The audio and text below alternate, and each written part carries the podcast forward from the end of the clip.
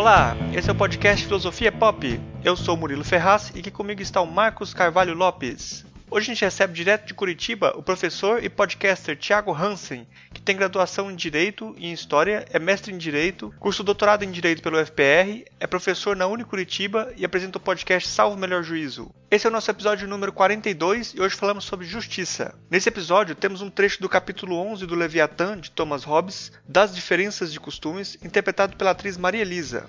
Para acompanhar o Filosofia Pop, você pode visitar o nosso site filosofiapop.com.br, que tem, além do podcast, textos sobre diversos assuntos filosóficos e também espaço para você deixar os seus comentários. Nós também estamos no Twitter como arroba filosofia pop e no Facebook com facebook.com barra podcast filosofia pop, tudo junto. Mas eu tenho o nosso e-mail que é o contato arroba filosofiapop.com.br. Para receber os nossos episódios na hora em que forem lançados, você pode assinar o nosso feed no seu celular. No nosso site tem um guia explicando como fazer isso. O Filosofia Pop é um podcast que aborda filosofia como parte da cultura. A cada 15 dias, sempre às segundas-feiras, a gente está aqui para continuar essa conversa com vocês. Vamos então para a nossa conversa sobre justiça.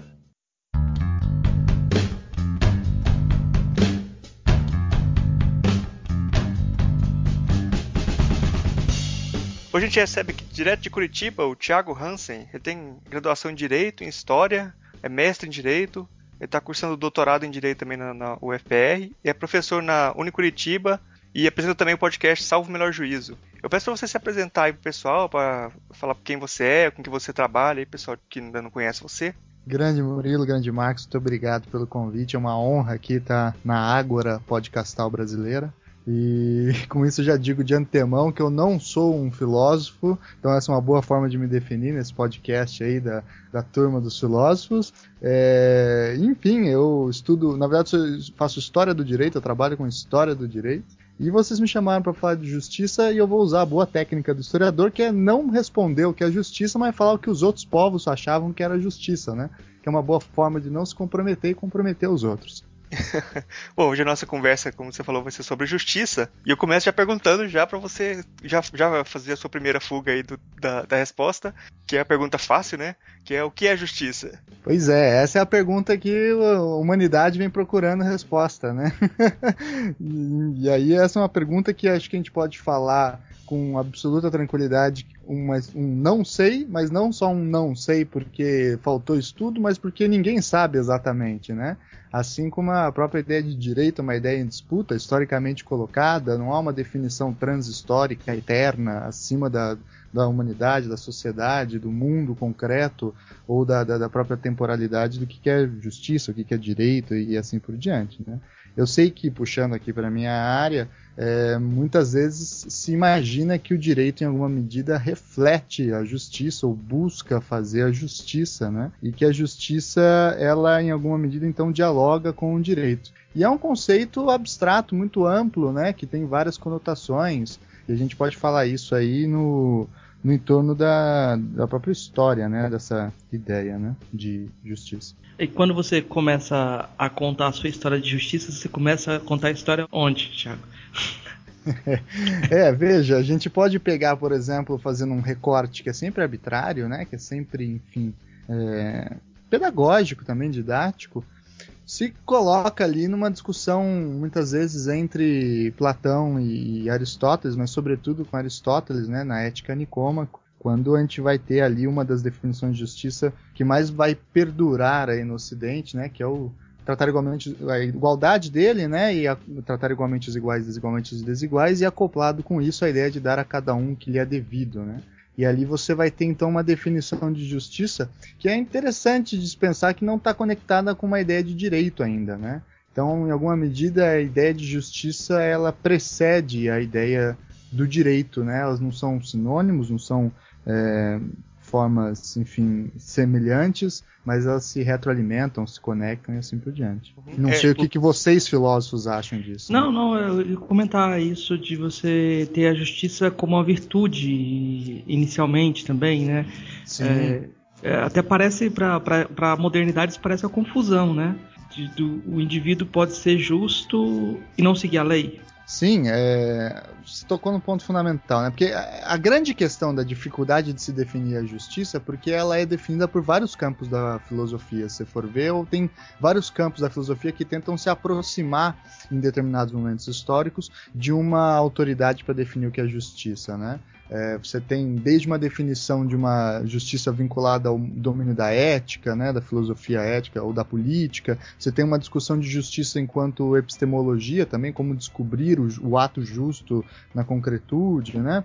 A mesma coisa até para uma é, que eu acho que é sempre curioso e interessante pensar uma definição estética de justiça, né? De um belo vinculado também com uma justa medida, com uma, uma certa compreensão aí é, de justiça. E o que você falava de virtude, acho que já pode a gente levantar um, uma primeira questão, é que se a gente pensar ali na filosofia do mundo grego, que tradicionalmente ele vai ter, sobretudo na figura de Aristóteles, a fundação de que alguns filósofos vão chamar de ética das virtudes, né, que vocês é, conhecem melhor do que eu. O que é uma definição bem interessante, porque ela projeta ou pensa mesmo a, a noção de justiça é, tanto num domínio prático das ações humanas, né, mas também num domínio de que a justiça é, em alguma medida, um domínio do conhecimento, é algo que você tem que revelar, que você tem que compreender, que está inscrito nas coisas e que através do uso correto da razão você extrai, né, da natureza, do mundo, o, o, espaço ou o destino ou a guia, né, para se chegar na, na, justiça, numa ação justa, né? É, aí depois no com, com, com, o Império Romano, a justiça geralmente se fala muito quando eu ouço muito o seu podcast lá de, de, de, direito, né? E tem até um programa sobre direito romano e tal. E aí qual é a diferença que vem depois dos gregos para a justiça romana? Como é que é que é a justiça romana? Por que, que ela é importante para a gente hoje? Ou não é? é não é, é, até mesmo antes da gente entrar em Roma, né, que eu acho que é um capítulo bem, bem longo para a gente discutir. Assim, se a gente pensar ainda nos gregos e pegar, sei lá, Sófocles, famosa Antígona, que eu acho que é o exemplo mais caricato e mais utilizado cotidianamente para pensar algumas questões de justiça, a gente vai ter lá naquela peça, né? É, uma diferenciação de duas manifestações de norma, de, de comando, de regra e de imperativo, digamos assim, que se aproximam muitas vezes de direito e que mostram a relação do direito com a ideia de justiça ou com a ideia é, desse domínio, né? Quando Antígona ela desrespeita o édito da cidade, né? E fala assim: não, olha, por mais que o meu tio Creonte fale que eu não posso enterrar o meu irmão porque ele foi um traidor, eu vou enterrá-lo ainda assim, porque mais forte do que o mando, o imperativo, o comando, a lei, vamos dizer, ainda de uma forma anacrônica é, esse termo, né? Mais forte do que todos os imperativos, existe uma ordem de coisas que precede, né? Que me obriga que me demanda que eu enterre o meu irmão. Que é o mundo dos, do, da, da, justiça natural, né? das leis naturais, leis dos deuses que eles vão colocar. Né? A natureza, o mundo natural, demanda certas posturas da humanidade, demanda certas posições da humanidade. E em contraposição, a gente tem as regras da cidade, os comandos produzidos pela política citadina, pela política cotidiana, que é aquela do Creonte, né? que vai falar assim: olha é, o que se deve fazer é o que está sendo deliberado aqui na praça, na cidade. O qual eu devo respeitar, né? O Marx tocou nesse ponto, né? Qual eu devo respeitar? A justiça eterna, essa justiça que está por cima das vontades humanas, essa justiça estática que deve ser revelada e descoberta, ou essa justiça que é produzida por um acordo mundano, é, comezinho político histórico, né? Esses dois campos são campos que vão estar tá em tensão, em eterna tensão, é, em toda a história do Ocidente, que formam aí, grosseiramente falando, o campo do positivismo jurídico e o campo do justnaturalismo, né, ou da doutrina do direito natural.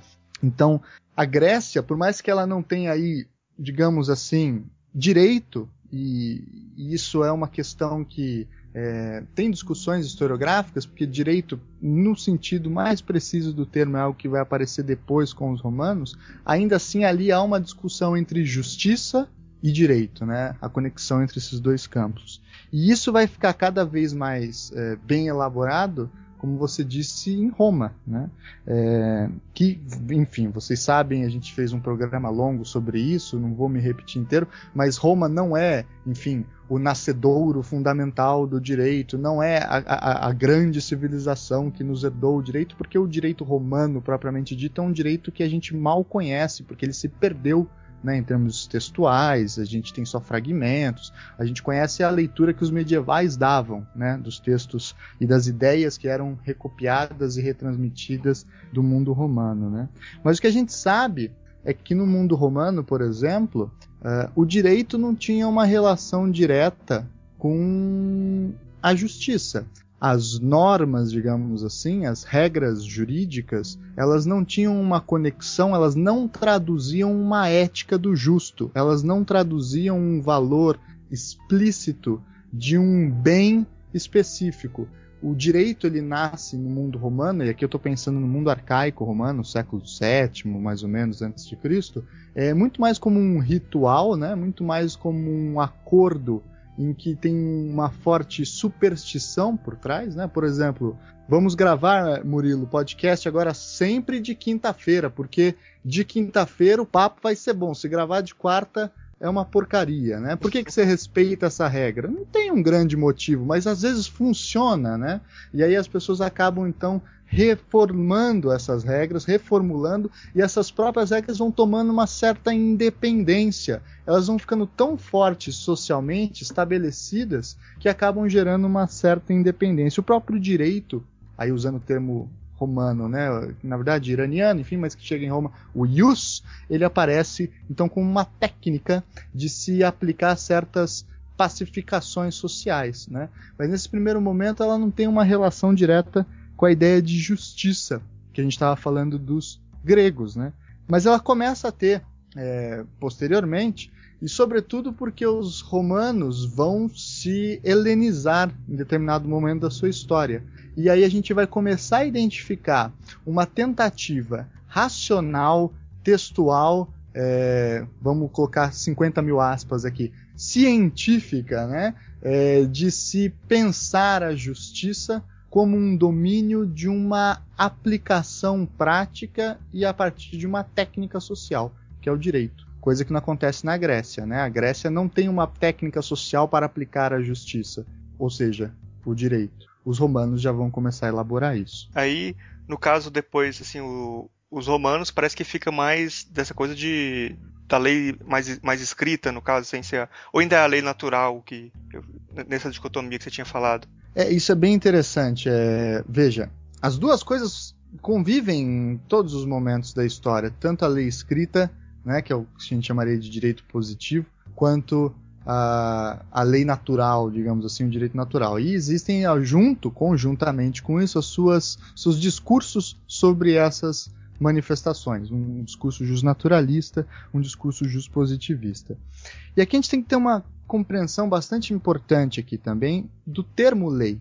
O termo lei tem uma história também, né? Eu sei que estou chovendo no molhado, falando repetidamente isso, mas hoje o que nós entendemos como lei é um enunciado breve na forma de comando, normalmente escrito, manifestado a partir de um Estado nacional, em, através de uma deliberação pública via é, Constituição Democrática ou coisa do va que valha, essa definição de lei é uma definição nossa. É uma definição que não tem 200 anos, né? 200 e poucos anos aí de tradição.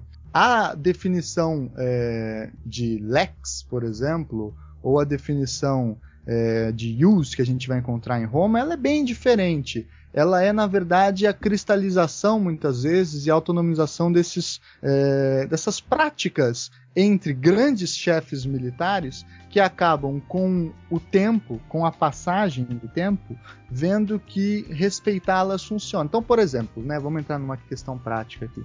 Tinha lá uma briga entre dois grandes generais romanos, né?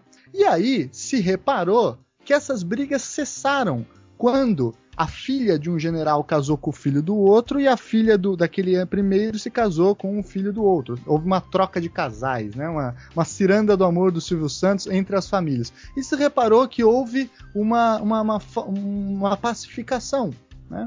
Porque existe um discurso de justiça aí por trás disso? Não necessariamente. Tem um discurso prático, pragmático e uma situação de se observar que na concretude gerou um efeito positivo. Aí se repara que, olha, se você a, a, pratica essas questões de gestão de família, digamos assim, isso pacifica socialmente. E isso, essas práticas começam a ser paulatinamente se transformando em comandos, em normas, né, que não provêm de um Estado, mas que são, no início, reveladas por sacerdotes, que, digamos, detêm o saber secreto das, dos rituais e das superstições que funcionam, e a diferença daquelas que não funcionam. Depois isso passa para a figura dos patriarcas, né, dos é, grandes nomes nobres, digamos, do, do mundo romano, que, por terem uma linhagem e um sangue carregado de virtudes, então manifestar-se não só simbolicamente, mas fisicamente como um ser que tem uma posição na natureza diferente dos outros seres humanos, esse cara também é capaz de verbalizar, se praticar os rituais corretos, se de ter, ter certas características, o que é o direito, o que é o use. Então o use ele é, começa nesse momento uma forma meio ainda é, secreta, né, uma, um, um saber específico de um grupo, e depois, aí na chegada da virada dos milênios, pouco antes com o quinto Múcio Cévolo lá, você vai ter um processo de autonomização desse saber e ele vai se transformar paulatinamente numa ciência, digamos assim, algo que está desconectado desse segredo específico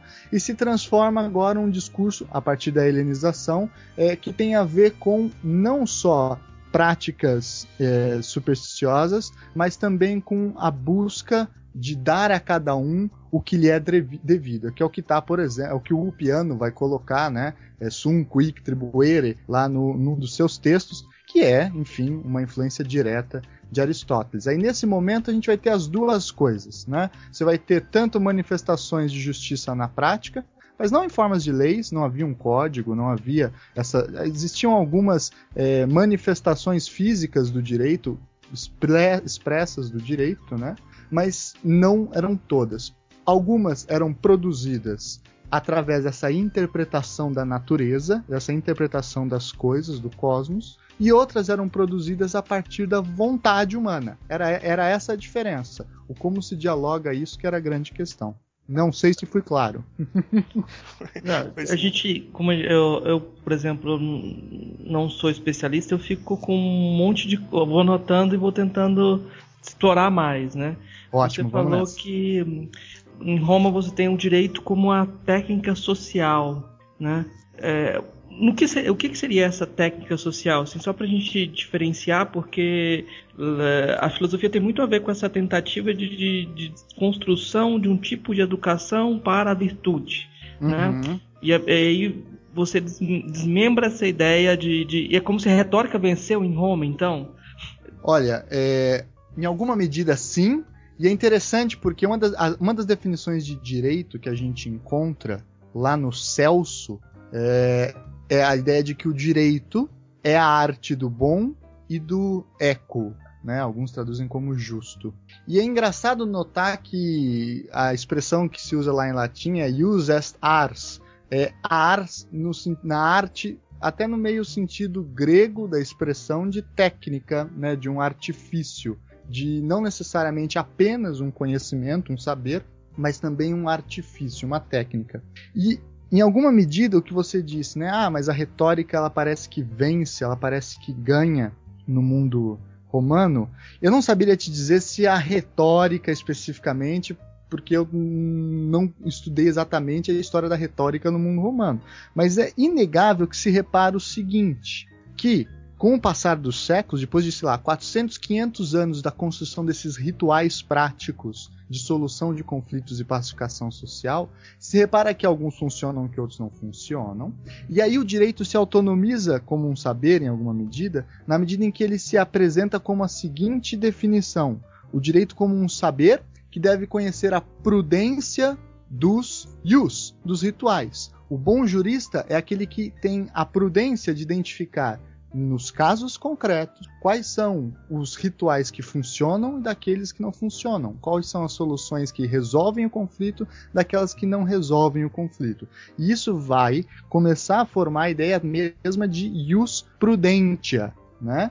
que não é a jurisprudência como a gente conhece hoje apenas, como vários julgados é, que vieram, mas tem alguma relação, mas tem muito a ver também com a definição americana de jurisprudence, que significa teoria do direito. Né? Então, um saber que, olhando para as decisões do passado, olhando para a repetição de certos rituais, identifica aqueles que resolvem conflitos daqueles que não resolvem conflitos. E o jurista é esse conhecedor, é esse cara que detém essa sabedoria, que detém essa parcela da realidade que conflui é, para esse campo do, do, do conhecimento e produz então uma resposta a partir de então. Por isso que o jurista, ele, em alguma medida, nesse começo romano, porque depois se bagunça tudo, né? Ele tenta se diferenciar do filósofo, então ele não está ali para educar as pessoas ou para libertar as pessoas, mas ele está ali para pacificar conflitos sociais, né?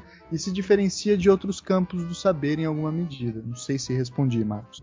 Esses rituais que, que você fala, era o que, que tipo de, de coisa assim que era que, que se fala como, como ritual do, do, direito nessa, nessa época romana? Veja, é, coisas simples assim, sabe? É, é, é, é, por exemplo, se eu aperto a mão de uma pessoa, pegar um exemplo muito besta, tá? Mas se eu aperto a mão de uma pessoa, olho nos olhos e falo assim, viu, é, Murilo, vamos gravar um podcast amanhã?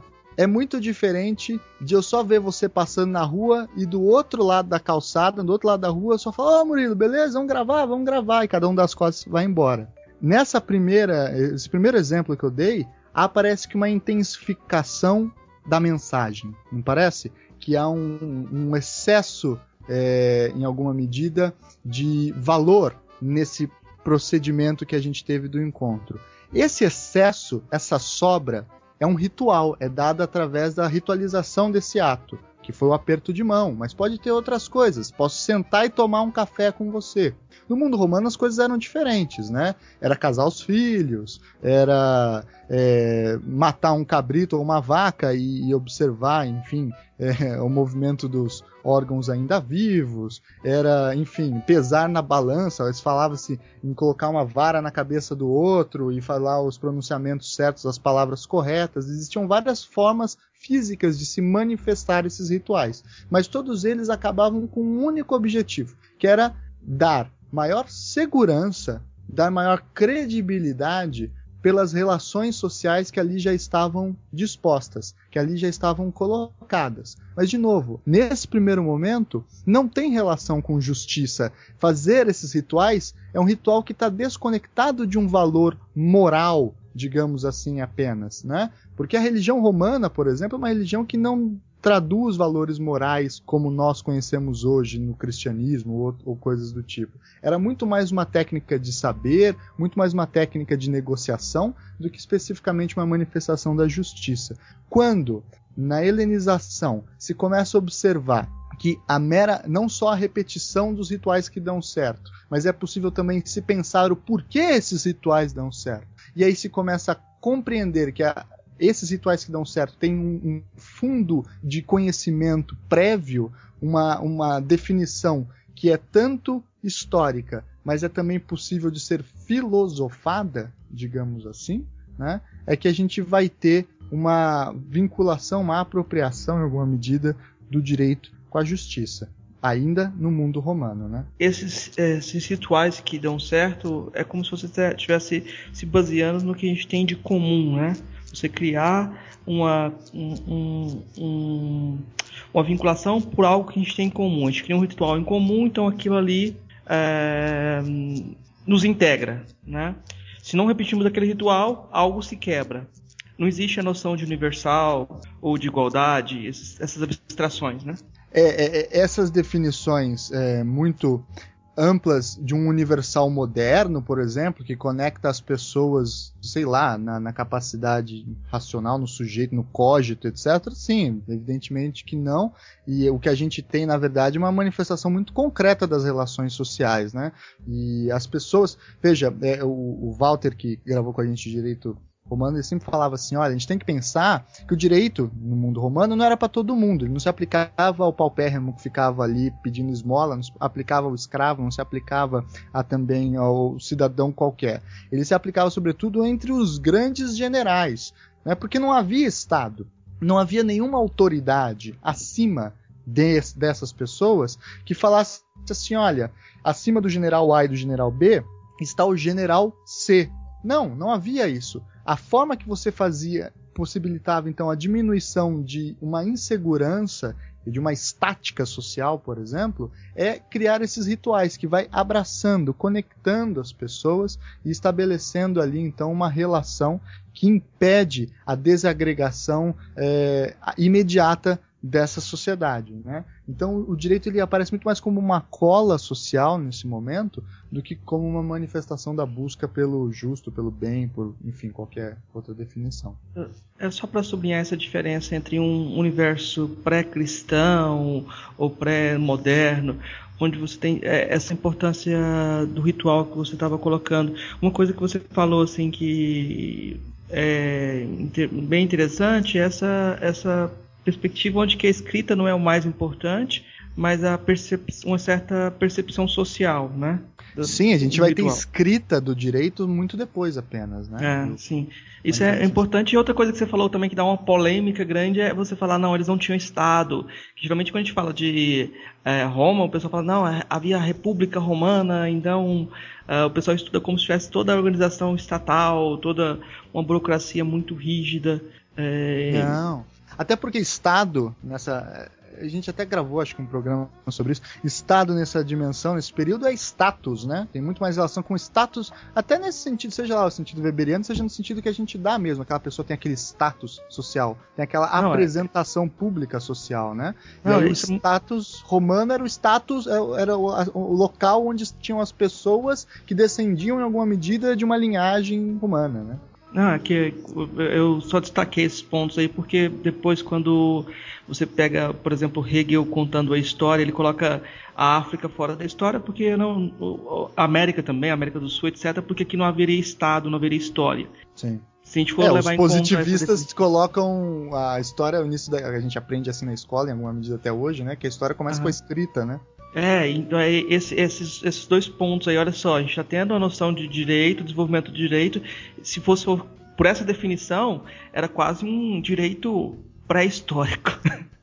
né? Sim, é um direito nessa definição totalmente, porque é sem Estado, sem escrita. é, então não faz sentido essa, é, é só pra gente questionar essa definição, que ela não, não serve pra gente mais. Exato. O Marcos tinha falado aí da, da diferença também do, do pensamento de justiça cristã, que depois eu acho que fica muito forte na, na Idade Média, né? Que, que vai ser mais para esse lado, né? Sim, sim. E, mas até antes da gente tocar na, na, na influência do cristianismo, a gente pode ou melhor, tocando na influência do cristianismo e, e, misturando um pouco as coisas, a gente tem que falar de uma pessoa que é central nesse contexto e que vai ser responsável depois por uma reformulação aí, tanto da ideia de direito depois de uma nova é, oxigenação da ideia de justiça dentro do saber jurídico, que é Justiniano, que é o imperador do Império Romano é, do Oriente, o Império Bizantino, né? Que vai convocar um grupo de juristas, sobretudo um cara chamado Triboniano, para resgatar e, e, salvar, digamos assim, a sabedoria do Ius do Império Romano do Ocidente, que naquela época, estamos falando aí do século VI, se eu não me engano,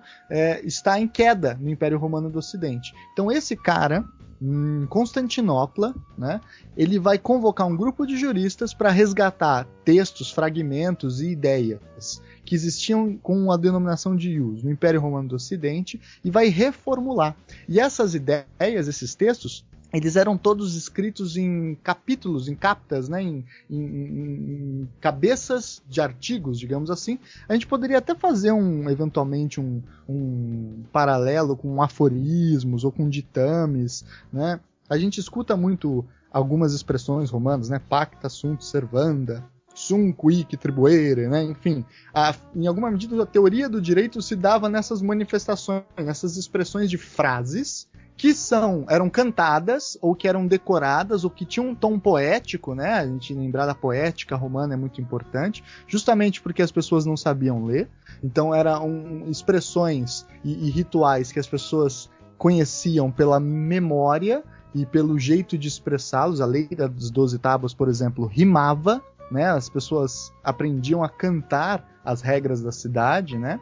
E aí a gente vai ter com a chegada do Justiniano, uma organização de um corpus textual, organizando todos esses textos e, ao mesmo tempo, interpolando, modificando, tirando uns, colocando outros, enfim, ao gosto do imperador da época que queria se fortalecer, utilizando-se também o argumento jurídico, e isso vai trazer o grande monumento do direito romano, que é o que hoje as pessoas chamam de direito romano, que é o tal do Corpus Juris né, que é uma reunião aí de quatro livros que são organizados aí por volta do século VI e que tem esse objetivo então de salvar essa tradição. E nessa época a gente já está falando de um período de cristianismo e a gente está falando também de, de, um cristianismo em Constantinopla, né? Com coptas, com ortodoxos, etc. Inclusive é, você vai ter patriarcas da igreja participando dessa sequência, é, desse grupo de juristas que vai organizar o Corpus Juris E aqui é muito importante, porque a gente tem uma entrada de aí valores de uma moral religiosa, uma religiosa, uma, uma religião de leis agora também, não apenas uma religião é, como é a religião romana, que não é uma religião que obriga, que manda, em que o Messias vem e revela qual é o caminho, mas é muito mais uma religião no sentido em que você faz algumas promessas para ter alguns benefícios e não necessariamente isso significa ser moralmente bom ou moralmente mal. Agora não. Agora você tem uma, um farol iluminando qual é o sentido do bem, né, demonstrando aonde está, e você vai ter o direito como um instrumento, uma técnica já milenar a essa altura do campeonato, que passou pelas mãos dos romanos e que vai poder ser utilizado como um meio para se realizar, em alguma medida, essa justiça ou essa moralidade religiosa, enfim, a gente pode entrar nessa discussão, é, na concretude. Né? Não à toa a Igreja Católica, mas também uh, a Igreja é, mais à frente, depois do cisma, etc., vai se manter na Igreja Ortodoxa. A, a, a Igreja vai, nesse momento, se fortalecer muito via direito. Vão adotar a linguagem jurídica para se estruturar, se hierarquizar e usar, inclusive, como manifestações da própria teologia. E aqui embaralha tudo. Porque aí se começa a ver uma dificuldade em se diferenciar qual é a profissão do jurista, aquele que resume, desculpa, aquele que resolve conflitos sociais, da profissão do teólogo, que é aquele que lidar com os deuses, aquele que entende o funcionamento da natureza, aquele que compreende o mistério da existência, aquele que através de textos escritos bíblicos consegue entender qual é o bem e qual é o mal. Aí se começa a ver uma confusão entre essas duas dimensões. Tô, eu tô é, viajando nessa, nessa confusão entre as duas dimensões, e tanto de trabalho que ela nos dá ainda hoje. Nossa senhora, Essa... nem, nem me fale. Não, é que eu, eu, tô, eu tô lendo agora um livro chamado uh, Máscaras Africanas e o cara vai dizendo que é, sobre Uganda, né? Quando descobriram Uganda, é, começaram os contatos com Uganda, tinha uma religião tradicional que era ritualística, que não era codificada de forma nenhuma, né? Era assim, costumes, por exemplo, quando o rei assumir, tinha que matar todos os príncipes. E você tinha que matar queimado, você não podia derramar sangue real no chão, né? Uhum. É, é, a partir do momento que tiveram contato com o Ocidente, eles codificaram, criaram cosmologia. Hoje em dia tem todo o sistema cosmológico. Antes não, não precisava disso, era só os rituais. Agora tem a cosmologia e o sacerdote ocupa esse lugar de quem Sim. garante uma harmonia e tal. É, a grande, a grande coisa, assim, o grande pressuposto é essa ideia de uma harmonia universal que você tem que restabelecer, né? E aí, todo o pensamento clássico, moderno, eu acho que o pensamento moderno ainda se, bebe, se banha nisso, nessa ideia, a ideia de que existe uma harmonia que uh, pode ser restaurada ou tem que ser preservada. Garantida garantida e a tarefa do, do, do, do direito é manter essa harmonia. e essa harmonia essa é harmonia. a justiça, né? Essa harmonia é uma manifestação da justiça em alguma medida, né? Que no caso não é uma justiça criada pelos homens, não é uma justiça humana, não é uma justiça estabelecida é, pretensamente, é claro, né? Pela racionalidade humana, mas ela é antes interpretada, extraída do mundo que já está dado, né? Eu sempre lembro o seguinte: você pega o Gênesis, por exemplo, né? E, e comecinho do Gênesis, Deus é um jurista. Por que, que Deus é um jurista? Porque qual é a tarefa de um jurista? É resolver um conflito. É, em outras palavras, pôr ordem no caos. E o que, que Deus faz no comecinho do Gênesis? Separa as trevas da luz, né? separa a água da terra, separa as espécies, separa os animais e cria a humanidade. Ele, nesse ato inaugural do Gênesis, ele já, ao mesmo tempo que cria o mundo, ele estabelece a justiça sobre o mundo. Né? Ele estabelece o que, que deve estar em cada lugar, o que deve ser dado a cada um e qual é o papel que cabe a cada pessoa. A função de um jurista que está inserido nessa concepção, né, de um jurista medieval, portanto, é a função de conseguir, de uma forma, é, através da razão humana, e sempre de uma forma incompleta, com muitos mistérios, recorrendo à fé a todo tempo, tentar trazer ou tentar apresentar qual é a resposta a um caso concreto, conforme a ordem natural das coisas, para usar um termo aí tão é, importante para a filosofia cristã, né? Tem uma só uma controvérsia aí que para alguns, assim, por exemplo, para o Murilo, Deus nessa época era um programador de computador. Eu fico imaginando o que, que é hoje, então, é um youtuber? É, tipo, cada um, cada um vai ter a sua. Nessa época, para mim, ele, é, ele era tudo menos um filósofo pragmatista, porque se ele fosse pragmatista, ele ia ver que não ia funcionar. é o bom que ele vai, né, como o jurista, e ele vai resolvendo o conflito, criando, separando não sei o que, aí no final ele caga tudo que ele põe a humanidade, né, no meio, né? ah, não, não, não. Ou é a humanidade Mas... que caga, aí entra o famoso debate do livre-arbítrio, né? É, só uma coisa assim que eu acho interessante é que se você pegar essa construção histórica, é como se você tivesse uma abertura assim. É, no Egito já tinha essa ideia de uma justiça divindade, é, na, na, Mesopotâmia também, procedimentos, etc. Você tem uma abertura à Grécia, depois tem um fechamento aí quando, quando é como se fosse uma regressão, né? Um, quase uma regressão, né? No, no, em que sentido? No sentido de ter uma lei natural, de ter um direito natural? Não, direito natural não, mas a identificação entre a justiça e a, a divindade.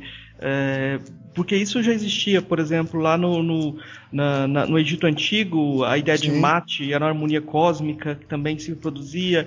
Ah, no, no, direito, no, no, se a gente pensar é, é, no judaico, arcaico, né? Ah, lei de Italião, essas coisas assim, você tinha essa identificação entre, entre ah, o estabelecimento da justiça e a atividade religiosa. Uh, você fala de um, momento lá da Grécia que você tem uma, uma, busca de diferenciação entre aquilo que os homens fazem e aquilo que é lei divina, e isso vai até um certo. Um certo uh, é como se fosse até um certo momento, né? Aí no, no, no, na Idade Média a coisa o, o elemento religioso suple, se coloca acima novamente. Ah, não, sim. É, é, não que em Roma não haja uma influência, não haja direito natural em Roma. Ah, tem escolas uhum. de direito natural em Roma, né? A crença de que a justiça está além da vontade humana, né? Uhum. Porque a grande disputa é essa: o direito e decorrente disso, então, a, a, aplicação da resolução de conflitos sociais, porque eu não quero usar a expressão de justiça, ela se dá através de um ato de vontade humana, ou será que ela se dá através de uma interpretação do cosmos e aí uma tentativa de adequação da realidade social a esse cosmos, né?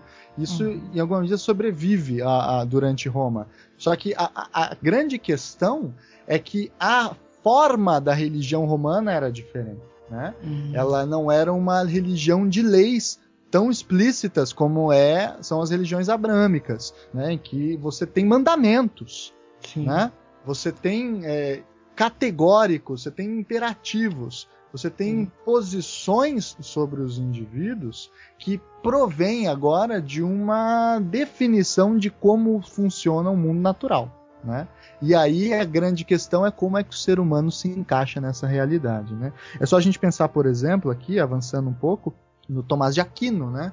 Da, de Agostinho também, antes, né? Mas se a gente pegar o Tomás de Aquino e a própria ética dele, que ele, ele vai diferenciar ali as, a, as ações humanas conforme é, vetores éticos, né? Que é a lei divina, ou lei eterna, a lei natural e a lei humana. Ele usa o termo lei não à toa, né? Como um imperativo, como um comando, né? Como a forma pela qual o ser humano deve buscar então a virtude, deve buscar o bem, né? Bem daquela tradição aristotélica.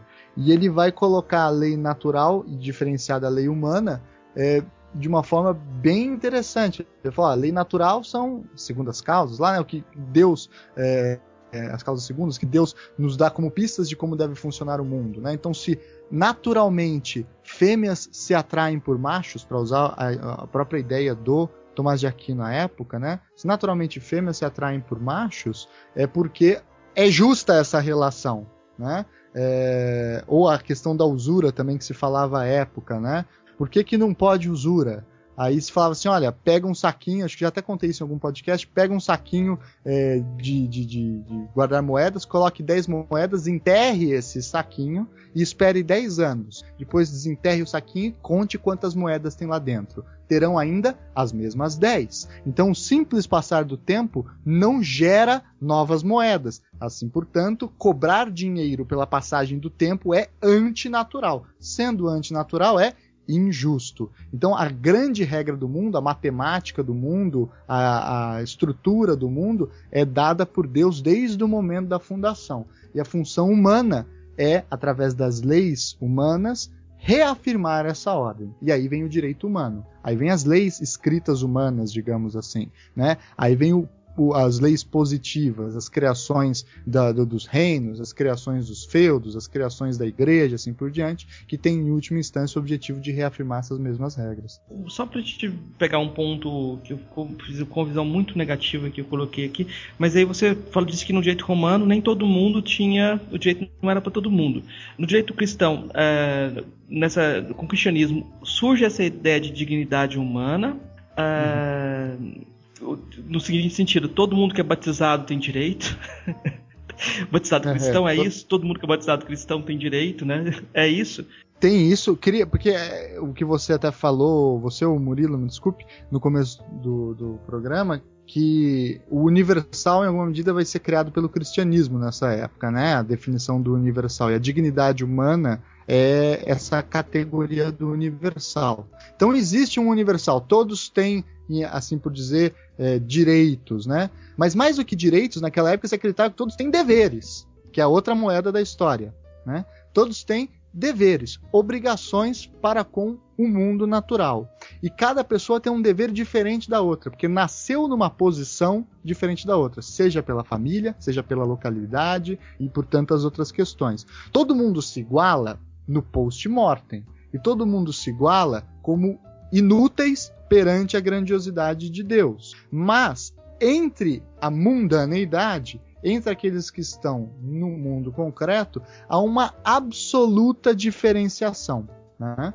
Porque a própria realidade ela impõe essa diferenciação é o surgimento da filosofia do, do John of Salisbury, esse importante teólogo, a ideia do corporativismo, né? a ideia do, do, do corpus é, medieval, da comunidade medieval, a, a, república cristiana, como se dizia. Né? A ideia de que é, você, cada pessoa cumpre uma função num corpo que é a sociedade. Alguns nascem para ser cabeça, outros nascem para ser braços, outros nascem para ser tronco, outros nascem para ser perna.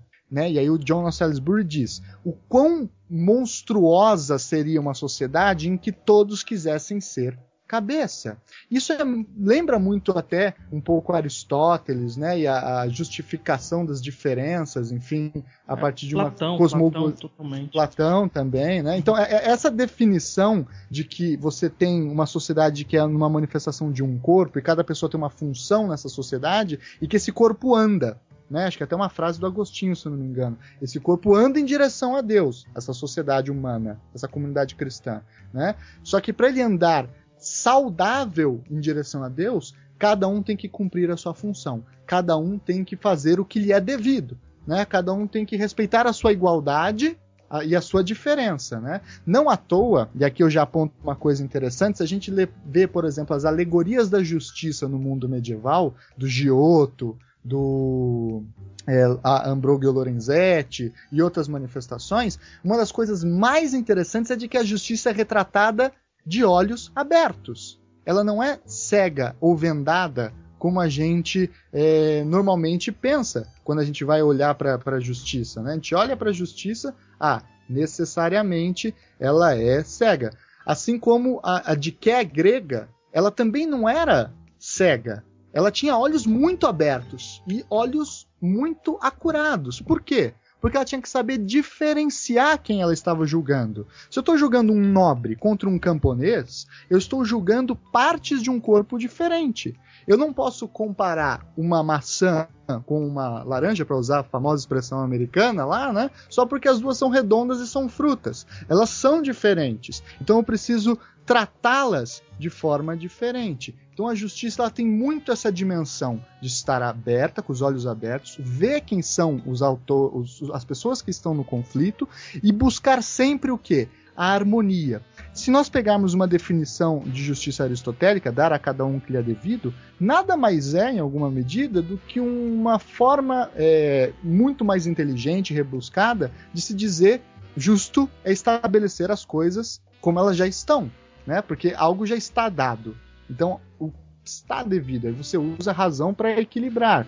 Mas a função do juiz, que eu acho que é uma função importante para a gente pensar a dimensão prática da justiça, ela é, é central nessa, nesse sentido. Não, agora eu quero falar sobre julgamento de vacas. Ah. ah, isso é incrível, né? No mundo medieval rolava julgamento de vaca, julgamento de besouro, julgamento de grilo, julgamento de porco, julgamento de sanguessuga, julgamento de animais. É, por quê? Porque a justiça não é uma construção humana para os homens. A justiça, nesse mundo medieval, é uma manifestação do mundo pronto dado por Deus. E a função do jurista é tentar entender esse mundo, né? compreender esse mundo. E a partir dessa compreensão, é, dar soluções a conflitos. Então, se você tem uma peste de gafanhotos na sua plantação, aqueles gafanhotos, eles estão inseridos na realidade das coisas, estão inseridos na ordem natural das coisas. Ou eles estão errados, ou é uma maldição, ou você está pecando, mas tem alguma coisa ali. E precisa ser resolvido. Se você é um bom cristão, você está fazendo tudo certo, você não está pecando e os gafanhotos continuam indo, é manifestação provavelmente demoníaca. Então você ou você condena eles à morte, né? Na verdade, você é, excomunga e relaxa o braço temporal, aí o rei local pode então queimar os gafanhotos ou coisa do tipo. Então isso rolava muito. E, mas e isso está dentro dessa concepção é, de justiça medieval, né? Está dentro desse mundo. Se a gente pegar, por exemplo, casos de roubos, né? É, crimes que aconteciam na, na Alta Idade Média no início da Baixa Idade Média. Uma das coisas mais interessantes de se observar é que nos pouquíssimos processos, porque não eram bem processos, mas são relatos e resquícios que nos chegaram de crimes que aconteceram na Idade Média, ou que nós chamamos de crimes hoje, é, você não tem, por exemplo, o nome de quem era a vítima e de quem era o criminoso. Você só tinha, por exemplo, a, a história chegava assim, olha, em forma de fábulas, de lendas, de sabedoria popular, enfim, de que um camponês, por exemplo, roubou um nobre. Você não interessa quem é a pessoa em si concretamente dita, se é o João que morou no céu, porque isso não existe no mundo medieval, é uma sociedade sem sujeito nesse sentido forte, né? Uh, uma sociedade em que o indivíduo vive em função da comunidade, em que a comunidade é perfeita e o indivíduo é imperfeito, que o indivíduo tem que se submeter ao que está posto, à, à comunidade, e não agir de forma livre contra as estruturas e as tradições. Então, nesses casos de crime, por exemplo, cada um tem a sua função. O nobre tem uma função poderosa na sociedade, que é o que? Ser o guia das virtudes morais. E o camponês? O de fazer a sociedade sustentar-se fisicamente, prover alimento, prover roupas, prover as suas coisas. Então, se um camponês roubava um nobre, você tem aí um crime que não é apenas um roubo, mas é uma inversão da ordem natural também, é um atentado contra Deus. E aí a gente tem essa mistura perigosíssima entre crime e pecado, né? Que é algo que vai ser colocado pelo cristianismo a partir de então. A gente pega um outro exemplo, tem um caso de um nobre que estupra uma camponesa que já era casada. O que acontece com esse nobre? Esse nobre tem que sofrer uma pena muito grave porque ele inverteu a ordem natural das coisas, querer se relacionar com uma camponesa também, ao desrespeitar um casamento. E como é que eu distribuo essas penas? Como é que eu aplico as penalidades? Ora, no caso do, do camponês ladrão, se ele é um camponês, qual é a função dele? Trabalhar manualmente, braçalmente. Qual que é a forma que eu tenho de punir a sua função no mundo em virtude desse desrespeito? Por exemplo, arrancando as mãos dele, ou arrancando a cabeça dele, ou dando uma punição física violenta. E um nobre, no caso? O que, que, é a função do nobre? Certamente a função do nobre não é trabalhar, não é ir para a roça. Então, como é que eu puno ele? Eu dou indignidade ao sangue da família dele. Então, os filhos dele, por exemplo, não serão necessariamente nobres. Ou então, ele não vai conseguir se casar, ele não vai conseguir transferir a sua, é, o seu nome, a sua própria identidade para sociedades posteriores, para um, um futuro, e assim manter a sua visão de mundo de virtude. Né? Então você tem essa diferenciação, uma justiça muito vinculada a uma equidade, uma justiça distributiva aristotélica, né, para usar essa expressão, ou uma justiça comutativa também em algumas situações. Se premia os bons cidadãos, né? Aqueles que melhor contribuem com a sociedade têm que ser valorizados e assim por diante. Então a gente tem essa definição de uma, uma justiça que ela não é dada a priori. A justiça sempre busca o caso concreto. Ela sempre busca a manifestação evidente da prática, porque você precisa partir do caso concreto entender a ordem natural das coisas né, e encaixar esse caso na ordem natural das coisas. Cê, ô, Tiago, certeza que você está falando do, do, da, da, justiça medieval? Isso aí não é justificativa do, dos juízes para aposentadoria compulsória quando cometem crime, coisa assim, Olha, eu diria para você que algumas manifestações de justiça medieval foram deturpadas e pioradas na contemporaneidade, né? Porque uma coisa que me deixa absolutamente bravo é quando eu escuto assim: nossa, esses caras são os medievais. Coitado dos medievais, eles eram muito mais gentis, honestos e com uma visão de muito mais correta, às vezes, do que a gente vê hoje em dia. o que que faz assim a, a transição então dessa justiça medieval para uma justiça provisão de justiça moderna? Qual que, é, que seria a diferença? Olha, é, alguns historiadores do direito, alguns historiadores dessa. Pensando então aqui o direito como um instrumento de busca de efetivação social de uma certa definição de justiça, né? Então eu não estou falando em justiça em termos transhistóricos, eternos ou puramente conceituais. É, muitos vão colocar num debate medieval que vocês conhecem muito melhor que eu, a, digamos assim, o nascimento, né? Dessa definição de uma justiça vinculada agora a uma razão subjetiva e não mais a uma razão objetiva. E essa definição de justiça viria para muitos ali do nominalismo.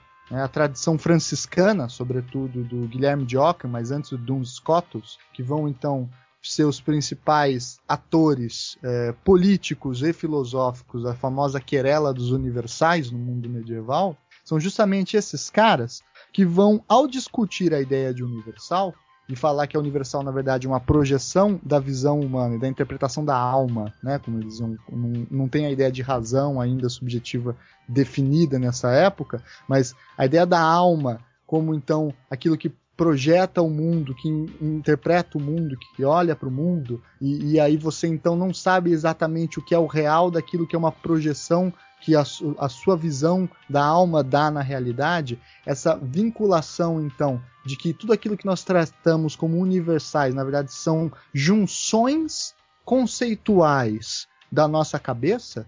Né? Eu sempre uso esse exemplo. O que é uma árvore? Né? A árvore não existe. O que existe é a araucária, é o pinheiro, é o coqueiro e aquele específico que a gente está falando, apontando agora e mostrando na sua cara. Né? A árvore é um conceito que coloca várias espécies concretas sob um mesmo manto de racionalidade, que fala que é tudo árvore, seja araucária, seja coqueiro, seja arpinheiro, seja lá o que for. Só que a ideia de árvore é uma projeção da nossa mente, falavam os, os nominalistas. Os tomistas antes falavam não, a ideia de árvore é uma pista que Deus deixou no mundo. Né? A, a, é, Tomás de Aquino que vai definir conhecimento como uma adequação das coisas à mente, né? Adequatio intellectus et rei, né? Adequar a, a, a mente às coisas. Aqui já não é mais assim. Aqui nós não sabemos diferenciar o que são as coisas e o que é o intelecto, né? O mundo é recheado de mistérios. O, o, nominalismo vai contribuir muito com isso. E a única forma, então, de você disputar os mistérios é através dos singulares. É olhando, então, agora as coisas individualmente postas no universo. Então, agora eu não posso mais falar que árvore é aquilo que está, é, que existe antes das árvores específicas e concretas no mundo. Primeiro eu tenho que estudar uma árvore, ver se ela é realmente igual ou não com outra, para ver se é possível criar essa relação. Aí, a partir do singular, então, a partir do estudo dos elementos mais é, pequenos e mais concretos, é que se edifica então uma ideia de que o conhecimento provém de uma interrogação subjetiva seja aí vem a famosa divisão aí da filosofia moderna, né, entre empiristas e racionalistas, né, seja a partir de uma experiência, seja a partir de uma, de uma dedução lógica, seja a partir de uma confluência dos dois ou de um uso equilibrado dos dois, e aí vai por diante, né? Mas é sobretudo nos nominalistas que a gente vai ver essa definição. E aqui é muito curioso, porque os nominalistas vão dar muito poder ao direito positivo aí, né?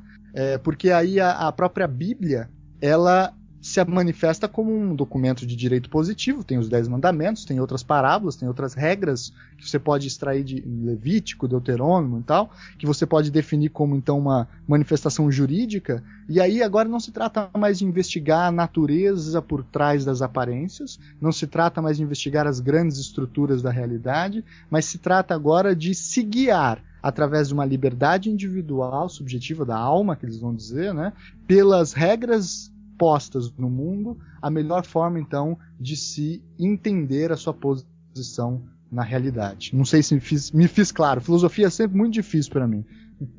Qual a importância então né, dentro dessa dessa história do direito que é diferente da história que eu trabalho geralmente a história da filosofia, da construção da modernidade? Qual a importância de Maquiavel e Hobbes dentro dessa, dessa trajetória? Eu acho que Hobbes é bem mais importante para o direito, né? Pela. Maquiavel pela... também, Maquiavel é central. Maquiavel é central. Ah, então. então... tanto os dois, assim, assim, é, é, veja, tudo isso com muita delicadeza, esses movimentos históricos, né? Não é que o Guilherme de Ockham vai lá e fala assim, olha, a partir de agora é tudo diferente. Até que ele faz um pouco disso, porque ele arruma bastante briga, né? Mas é, dentro de uma é, história da filosofia que vocês conhecem muito melhor do que eu, vocês sabem que essas ideias elas vão se retroalimentando, se reconstruindo não existem rupturas assim tão claras e tão evidentes. Mas, sem dúvida, e aqui você apontou um ponto muito interessante, Marcos, a gente tem algumas é, manifestações dessa transição da, do mundo pré-moderno para o mundo moderno.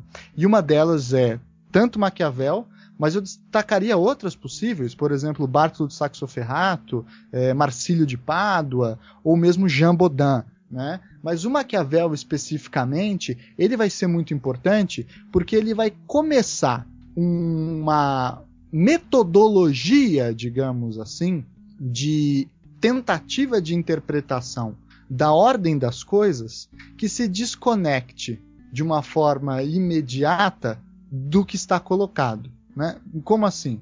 Lembrando que Maquiavel vai viver numa Florença em que a governança governabilidade é impossível, né?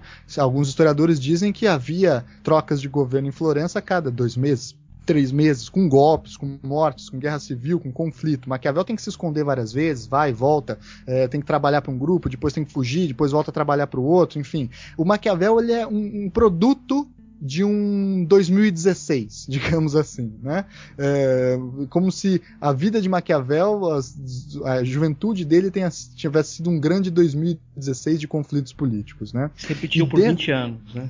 Exatamente. E aí, dentro dessa concepção específica, que Maquiavel vai ter um insight que para o direito vai ser muito importante, mas para o conhecimento ocidental como um todo, que é mais ou menos o seguinte: olha, vamos fazer o seguinte, então, vamos tentar dar uma solução para esse conflito político, para essa instabilidade, para esse caos. Vamos tentar então pôr ordem nesse caos de uma forma em que eu não precise, desde o início, tomar lado por um dos pontos, digamos assim.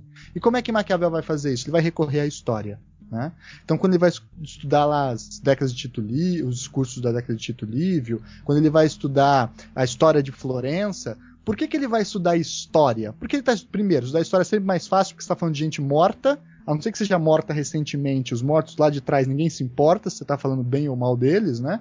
Se você tem essa liberdade e é uma liberdade é, epistemológica, uma liberdade metodológica de então trabalhar um conhecimento sem ter que dever algo a alguém agora no presente, projetando então para o passado. Maquiavel ele consegue entender o que faz governos ficarem estáveis e governos ficarem instáveis. Né? Então, quando Maquiavel afirma lá é, no Príncipe, que é um trabalho que é o mais famoso, que é um dos trabalhos com maiores insights, que é um trabalho mais é, conhecido e, e, provavelmente o mais importante dele. Mas esse trabalho, se você for ver de certa medida, ele estava na cabeça do Maquiavel quando ele pensava historicamente, né? Porque ele está pensando o seguinte: olha, por que que um governante ele tem que desejar ser amado, mas se não puder ser amado, desejar ser temido? Né? Por que, que um governante tem que fazer isso? Por que, que o governante que cumpre a própria palavra contra a própria estabilidade do governo é um fraco, tem que cair? Por que, que ele diz isso? Porque ele é maldoso? Porque ele é, é, é, é contra a moral e os bons costumes? Não, porque ele vê na história que os governantes que fizeram isso se ferraram. Né?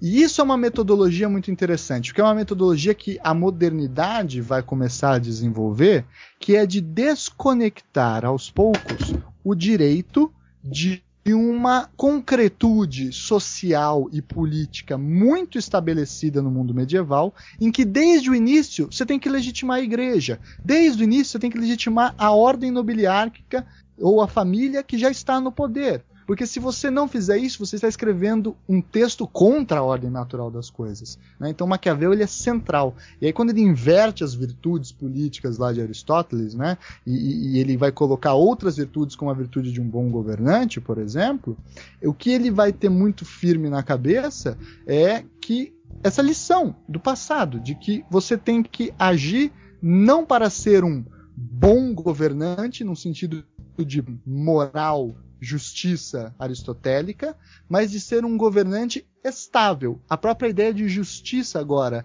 ela passa antes de uma definição objetiva nas coisas para ser agora uma manifestação humana. É esse processo de humanismo que Maquiavel é na manifestação política um dos grandes símbolos, né? Essa noção do, do Maquiavel de desse renascimento itali, é, renascimento é, é, muito importante que outro, em outro aspecto que essa construção essa retomada da, da, da, da história romana e a construção de uma narrativa em que a Europa está no centro da história né? Uhum. Você começa a construir esse eurocentrismo, assim, esse direito do, do, dos europeus, essa, esse predomínio dos europeus em relação aos outros povos. Né? É, isso aí vai ser muito importante dentro do, do da modernidade, a, a, dentro do processo de colonização, etc, etc. Agora a gente começa a ter mas, essa construção. Mas é sempre importante ter na cabeça, por exemplo, que as coroas que vão fazer a, a expansão colonial na, no Ocidente, estou pensando sobretudo em Portugal e em Espanha, elas estão uhum. em outra realidade, porque Maquiavel é proibido lá, né? é, é, proibido e é motivo de perseguição inquisitorial se você cita, lê ou tem Maquiavel em casa, né?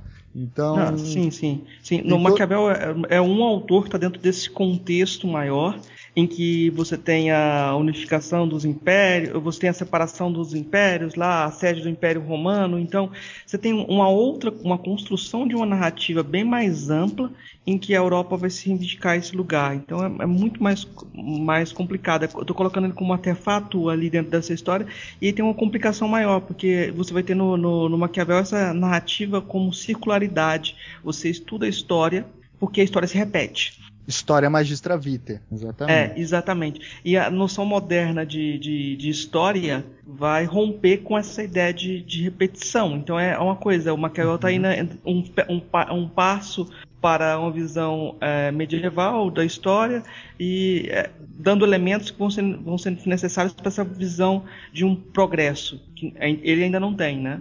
Isso, não tem, mas é, é sempre interessante ver, né, que ele é um. Por isso que ele é um autor de transição, porque ele trabalha com categorias absolutamente pré-modernas, como virtude, por exemplo, né? Mas ao mesmo tempo ele tem um método inovador, né? Ele tem uma, uma, uma coisa que vai é, dar uma liberdade para que o sujeito, e não mais a tradição, interprete a realidade e compreenda. Querem um exemplo que eu acho sempre interessante? Por exemplo, se você pegar os primeiros juristas do Ocidente medieval, da fundação das primeiras universidades, sobretudo a Universidade de Bolonha, um dos primeiros juristas se chamava Irinério. E o Irinério, ele tinha um apelido chamado, era o Lucerna Iuris, né? Ele era a, a lanterna do direito. E os outros grandes juristas que vão aparecer depois, Baldo Delio Baldi, Bartolo de Saxo Ferrato, entre outros, eles são considerados, depois de um tempo, autores de é, força de autoridade mesmo. Eles eram ratio scripta, muito se diz, né? O que, que eles faziam? Eles pegavam a tradição dos romanos, do Corpus Juris Civilis que o Justiniano lá em Constantinopla organizou, eles liam aqueles documentos e aí eles glosavam nas laterais dos livros o que eles estavam entendendo e o que eles estavam explicando sobre aquela passagem, né? E ao fazer isso, eles então produziram um método de estudo que é típico do direito, que é olhar o texto de lei, o centro, no caso o corpus juristivus, e ler o comentador, né, entender o que está por trás desse texto de lei.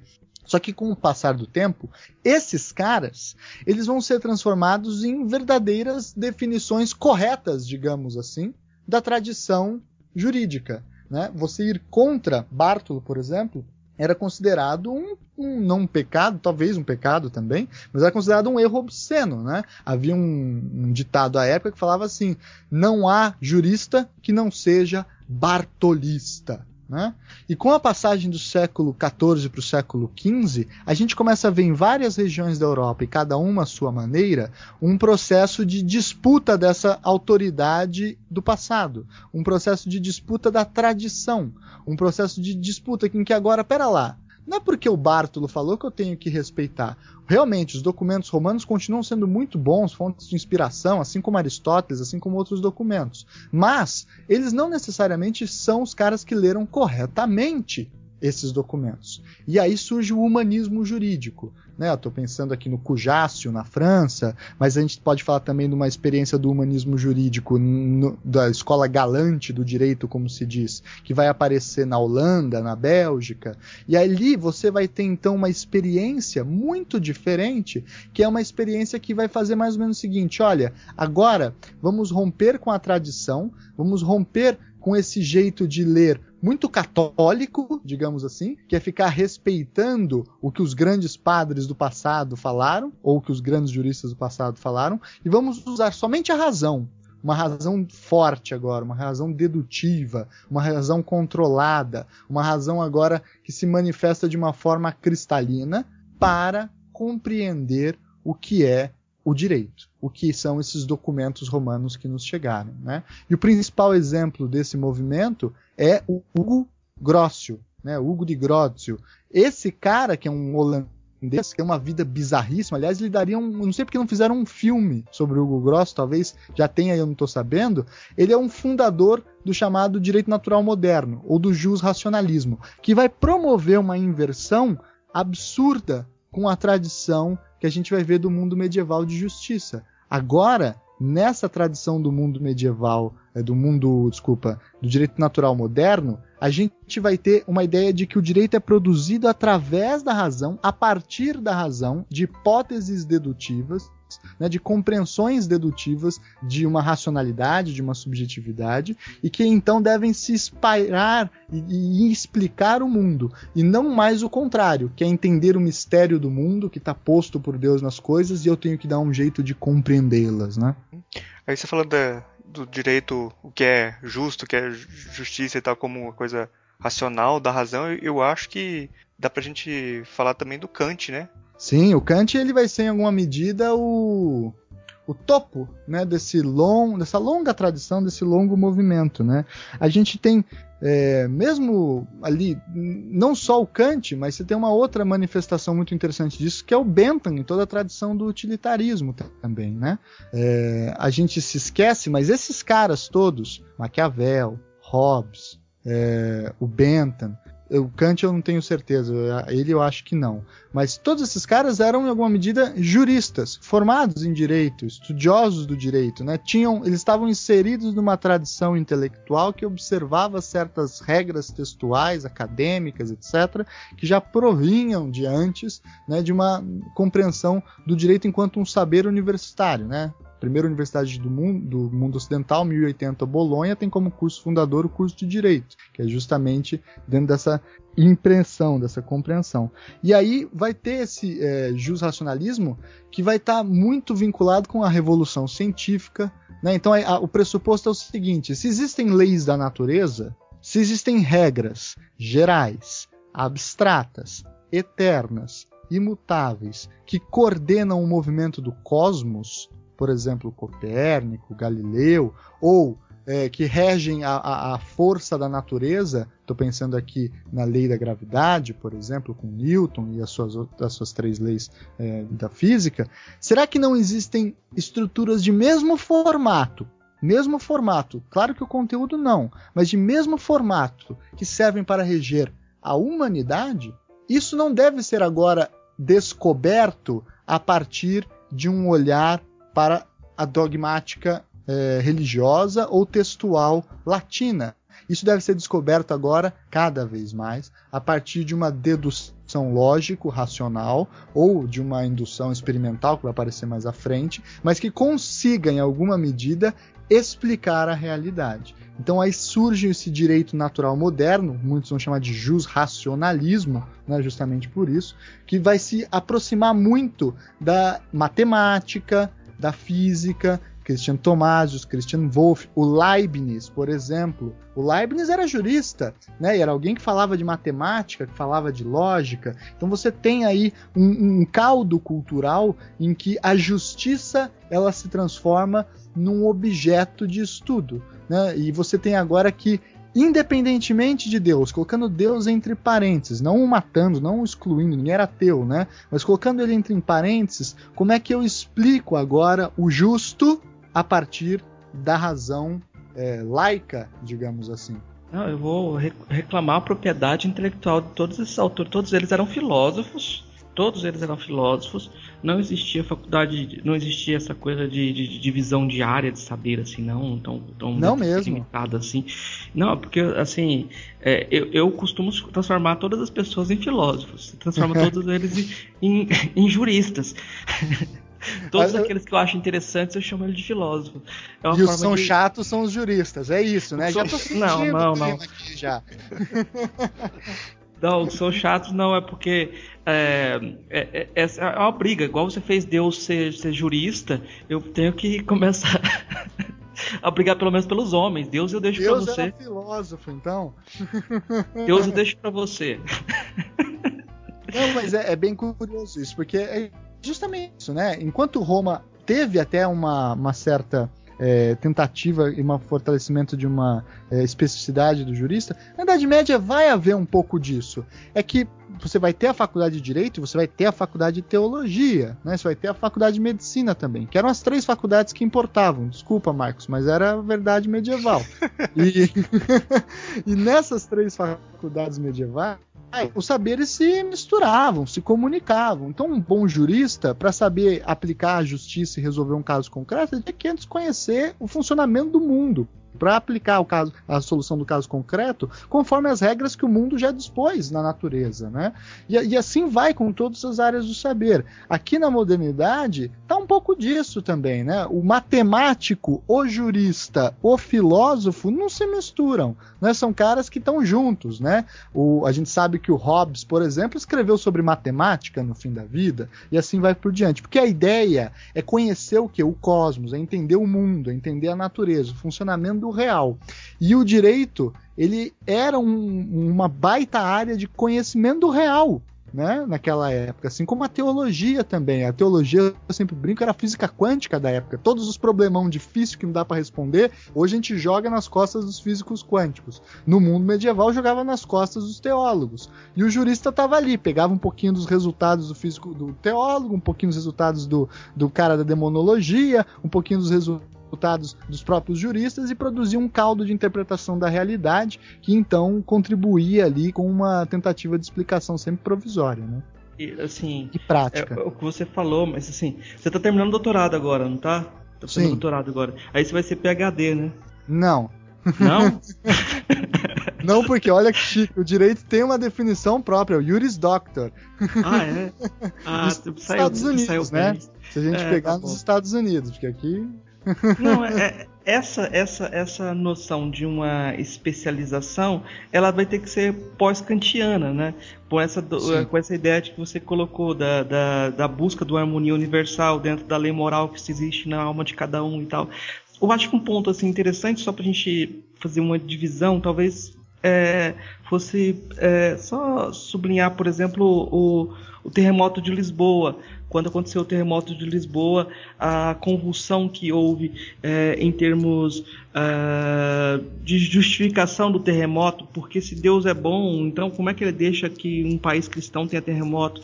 Se houvesse terremoto lá na, na, na África, não tinha problema nenhum, mas como que num país cristão uh, Deus permite que exista o, o mal, né?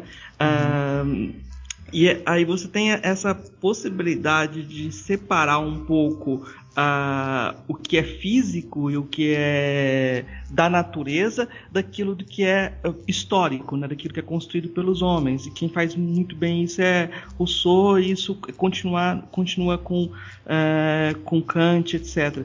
Eu acho que é, é essa distinção que abre possibilidade para a ideia de criação de algo como ciências humanas, separada das ciências Uh, e, as, todas as divisões de conhecimento que a gente tem agora depende dessa, desse, dessa separação. Assim, o mal não está mais na natureza. Se, se tem um, um maremoto, uh, tipo, na natureza a gente não, não, não, culpa o mal. O mal é aquilo que o homem uh, faz. Eu acho isso é. interessante porque toda, tudo isso tem implicações jurídicas, está certo. Quando a gente pressupõe uma harmonia, essa harmonia no, no, nos engole. E se você pensar assim, né? Eu, eu acho que em termos jurídicos, mas uma medida isso acontece até antes do terremoto de Lisboa. É claro que o terremoto de Lisboa vai gerar um frisson religioso, né? Sobretudo com os jesuítas que estão em Portugal e no Império Português como todo aquele momento, né? Que tem ali, se a gente pegar os, jesuítas, eles têm muitas, é, muitos textos de, de, de é, profecias, né? O próprio Antônio Vieira foi processado pela Inquisição por causa disso. Mas mesmo assim, eu acho que é um exemplo de que Deus está presente na natureza e que houve um desrespeito das regras divinas, então, portanto, isso gerou um certo conflito. A gente vê muito na peste negra, né? Acho que é um grande exemplo. Mas já no século XV, no século XVI, se a gente pensar o Jean Baudin e o Hobbes, o que, que eles vão fazer de revolucionário em termos de linguagem jurídica? Eles vão falar o seguinte: olha, o poder de decisão, o poder de decidir algo, não está mais agora naquele que vai e olha melhor a realidade, compreende melhor a realidade que Deus colocou e faz conforme ela. Agora, o poder de decidir está em alguém que ocupa uma posição no mundo, na política, que é o soberano. Né? Então, quando eles, eles desconectam o poder terreno de uma necessária compreensão do poder divino, da lei natural, portanto, quando eles colocam na mão da vontade do governo, em outras palavras, a capacidade de produzir a justiça em forma de ou produzir um direito que se manifesta a partir de uma linguagem social como justiça, eles fazem uma baita de uma revolução. Né? E o terremoto de Lisboa, por exemplo, se você pegar ele, é um belo exemplo do processo até de modernização e de é, separação do direito da teologia, digamos assim, no mundo português, como você bem colocou. A partir do governo de Pombal, que vai ser o cara ali que vai resgatar Portugal dessa condição pós-terremoto, ele vai, por exemplo, colocar o direito canônico como uma, uma subdisciplina. Até então, desde a fundação de Bolonha até até 1755, Marcos, só existiam duas disciplinas nas faculdades de direito: direito civil, que era o ius civile, que é estudar a tradição romana, e a outra era o ius canonici, que é o quê? Estudar as cartas, as decretales, as sentenças e os documentos da Igreja Católica, que definem o que, que é, por exemplo, família, casamento, batismo, vida, morte e assim por diante.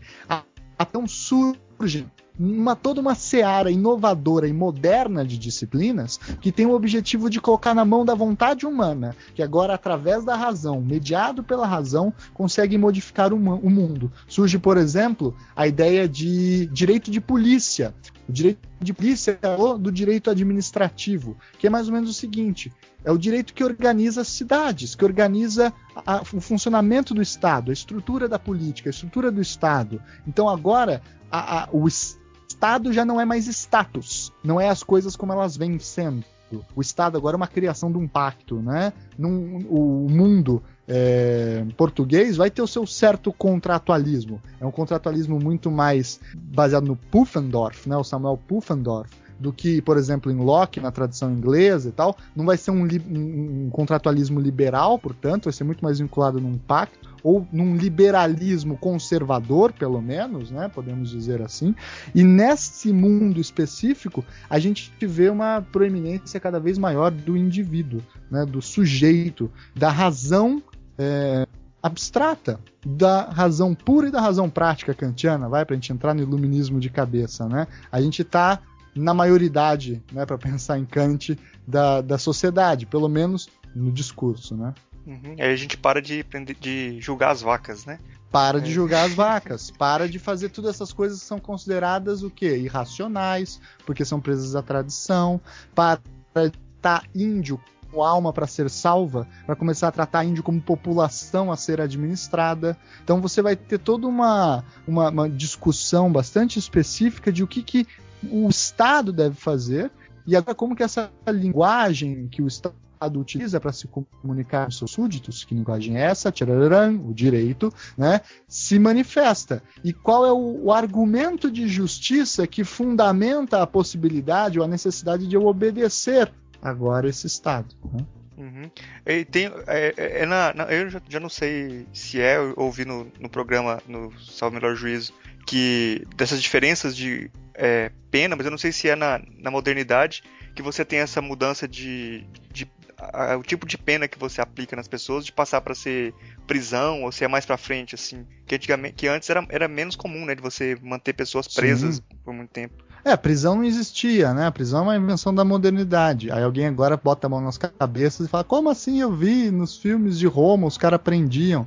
É, só que essa prisão, em termos jurídicos, era uma prisão provisória. Ou seja, você prendia uma pessoa, você colocava ela numa sala só para ela esperar o julgamento enquanto não acontecia o julgamento. A pena mesmo, a punição mesmo, vinha depois disso. Vinha como a morte, vinha como é, transformando a pessoa em escrava, expulsando ela, fazendo ela fazer trabalhos forçados, penas de vergonha pública. Então a pessoa colocava roupas ou placas e ficava no meio da praça passando carão.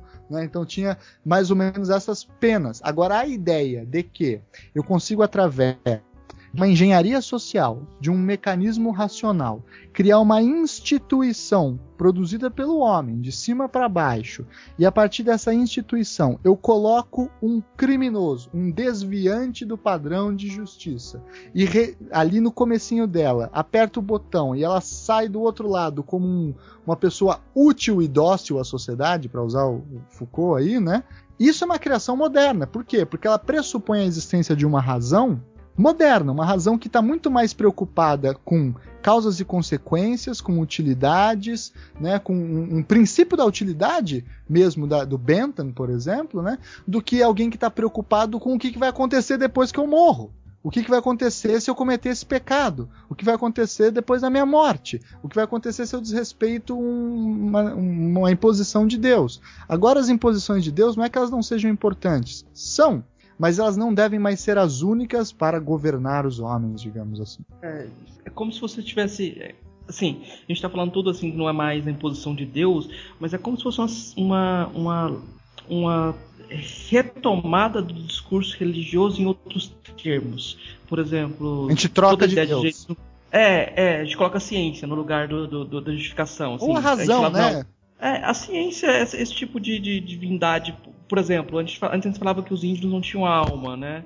É, colocavam é, que os negros eram descendentes de Cã, então podiam ser escravizados. Agora não, a gente vai falar que a ciência vai provar que existe uma hierarquia entre as raças. É, então... e, mas mesmo antes, né, se a gente pega, por exemplo, no século XVI, a questão dos índios não terem almas, quem vai lá investigar isso são teólogos, né? Porque eles são os cientistas da época. Essa é a questão, né? O teólogo é o cara que conhece a realidade concreta. É o teólogo que manja da estrutura do universo. É ele que entende o legislador fundamental, o criador do mundo. É ele que conhece o manual de instruções do mundo, né? E aí depois, no, no, no, com o surgimento da antropologia, por exemplo, lá no século XIX, que não nos esqueçamos, a antropologia surge de um grupo de juristas meio psicopatas que se desalinham né, da, da, da lógica do pensamento jurídico e vão fundar uma nova ciência, um novo saber, que é a antropologia, junto com os médicos também, esses caras, eles aí já estão com uma outra preocupação. Agora, eles querem ir lá e eles são a, a ciência. É uma, uma, mudança de discurso, de regime de verdade, para a gente né, cair nessa, nessa ideia. Bom, é, acho que para a gente dar uma, uma fechada nessa, nessa linha histórica longa que a gente já percorreu aí, acho que é bom a gente ver quais são as. Se você acha que tem muitas mudanças, muitas diferenças para o que a gente vê como justiça hoje em dia, assim, se, se do mundo dessa modernidade para hoje tem diferenças e quais e quais são assim, as, as diferenças que tem hoje em dia? É, eu acho que tem muitas diferenças, né? Assim, puxa, é muita coisa mesmo. Porque, veja, a gente parou ali mais ou menos no, no iluminismo, né? Paramos ali mais ou menos na, na ideia kantiana de um imperativo categórico, de uma dedução da justiça agora a partir da razão e assim por diante, ou de um ato racional. E a gente vai ter, depois, durante o século XIX, a, o surgimento de uma, novas formas de se pensar a justiça que vão vir na esteira da fenomenologia kantiana, mas junto com outras ciências. Como, por exemplo, com o surgimento das ciências é, empíricas, as ciências naturais de segunda geração, como se diz, no século XIX, e aqui eu estou falando da química, eu estou falando da biologia, esses são saberes que, diferentemente da matemática e da física, por exemplo, eles são maciçamente experimentais. Né? Você tem que ir para laboratório, você tem que colocar o jaleco branco e tem que misturar os ácidos para ver o que acontece. Não dá para você ficar só na hipótese é, sem conhecer efetivamente um mínimo de experimentalismo. Né? A matemática já não, ela tem um grau de dedução e abstração muito forte. A, a, a química e essas outras ciências naturais, elas já tão bem indutivas nesse sentido. O direito ele vai acompanhar um pouco desse movimento, junto com o nascimento das ciências sociais também, né?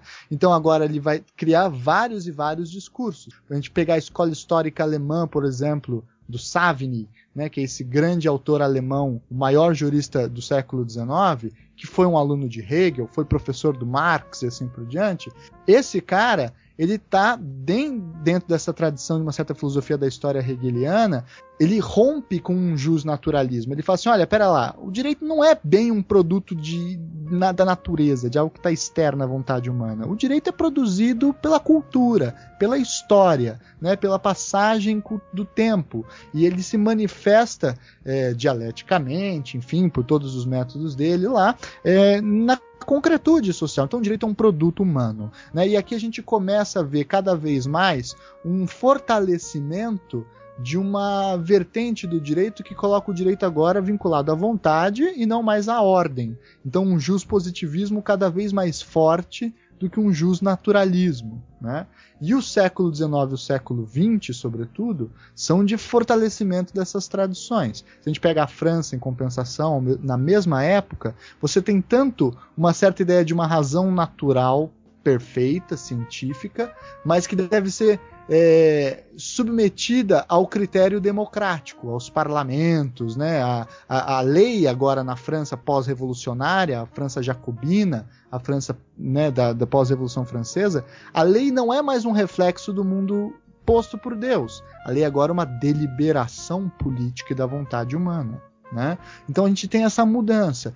Consequentemente, o direito ele meio que se afasta da justiça, ou ele vai paulatinamente se afirmando como um conhecimento que independe da justiça, ou que não tem relação direta com ela. A justiça está em outro campo. Né? A justiça é o que está posto aí no, no, no, mundo, nas regras, enfim, nos grandes valores, na ética, vamos falar assim. O direito, ele não é a ética. O direito é um outro campo do saber. O próprio Kant cria essa distinção, né? quando ele diferencia heteronomia e autonomia na metafísica dos costumes, ou quando ele também vai falar da diferença entre o direito positivo e uma doutrina do direito. Né? E quando ele está falando em doutrina do direito, ele está falando em filosofia do direito. O direito como um saber autônomo, como um saber próprio. Então a gente começa a ver agora uma mundanização desse direito. Né? Uma ideia de que o direito não reflete um sobrenatural ou não reflete o natural, mas agora o direito reflete aquilo que é mais cultural possível. Aí vem uma sociologia é, positivista culturalista no século XIX, no início do século XX, os solidarismos jurídicos que buscam agora entender os grandes movimentos sociais e normatizar sobre eles. E aí você vai ter então várias vertentes do pensamento jurídico. Até você chegar, por exemplo, por volta do, do, do, século XX, no início do século XX, naquele que é considerado o maior jurista do século XX e que é um puta filósofo também, né? É um, ele está provavelmente entre os no top 10 dos maiores intelectuais do século XX, que é o Hans Kelsen, né? O, o, o, Kelsen é alguém que vai, que é um jurista de formação e que vai ter como um dos seus objetivos mais é, fortes é definir o que é direito independentemente de uma concepção de justiça. Porque para Kelsen, justiça era uma crença humana. Ou seja, era uma invenção, uma convenção humana. Né? Olha, tem um cheiro nominalista vindo lá de trás que vai se reformulando. Né? Ah, esse, esse, esse cheiro nominalista aí. É, eu, eu, fico. Eu fico. Que a gente está aproximando do, da, dessa tentativa de é, pensar a justiça na contemporaneidade. Aí. É, cada vez fica mais difícil para mim entender como, como é como funciona o ordenamento jurídico, sabe? Porque cada vez mais eu percebo que as pessoas interpretam a lei de acordo com o poder que elas têm, né? É, isso como regra geral, sabe?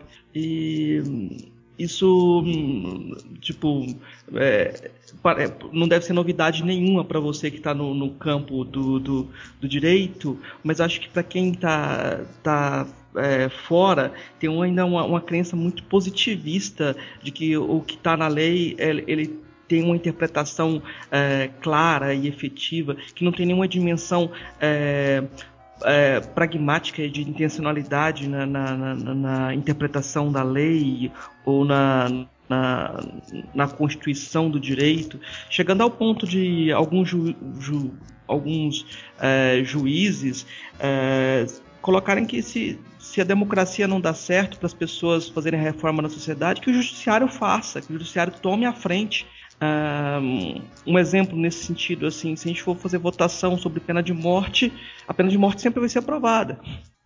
Então, é melhor não fazer votação sobre isso, que é uma questão muito séria para deixar na mão das pessoas. Né? Uhum. É, então, é, tem essa, essa, perspectiva assim, de que é, do judiciário não somente do, do, do, do, judiciário acima da democracia. Né?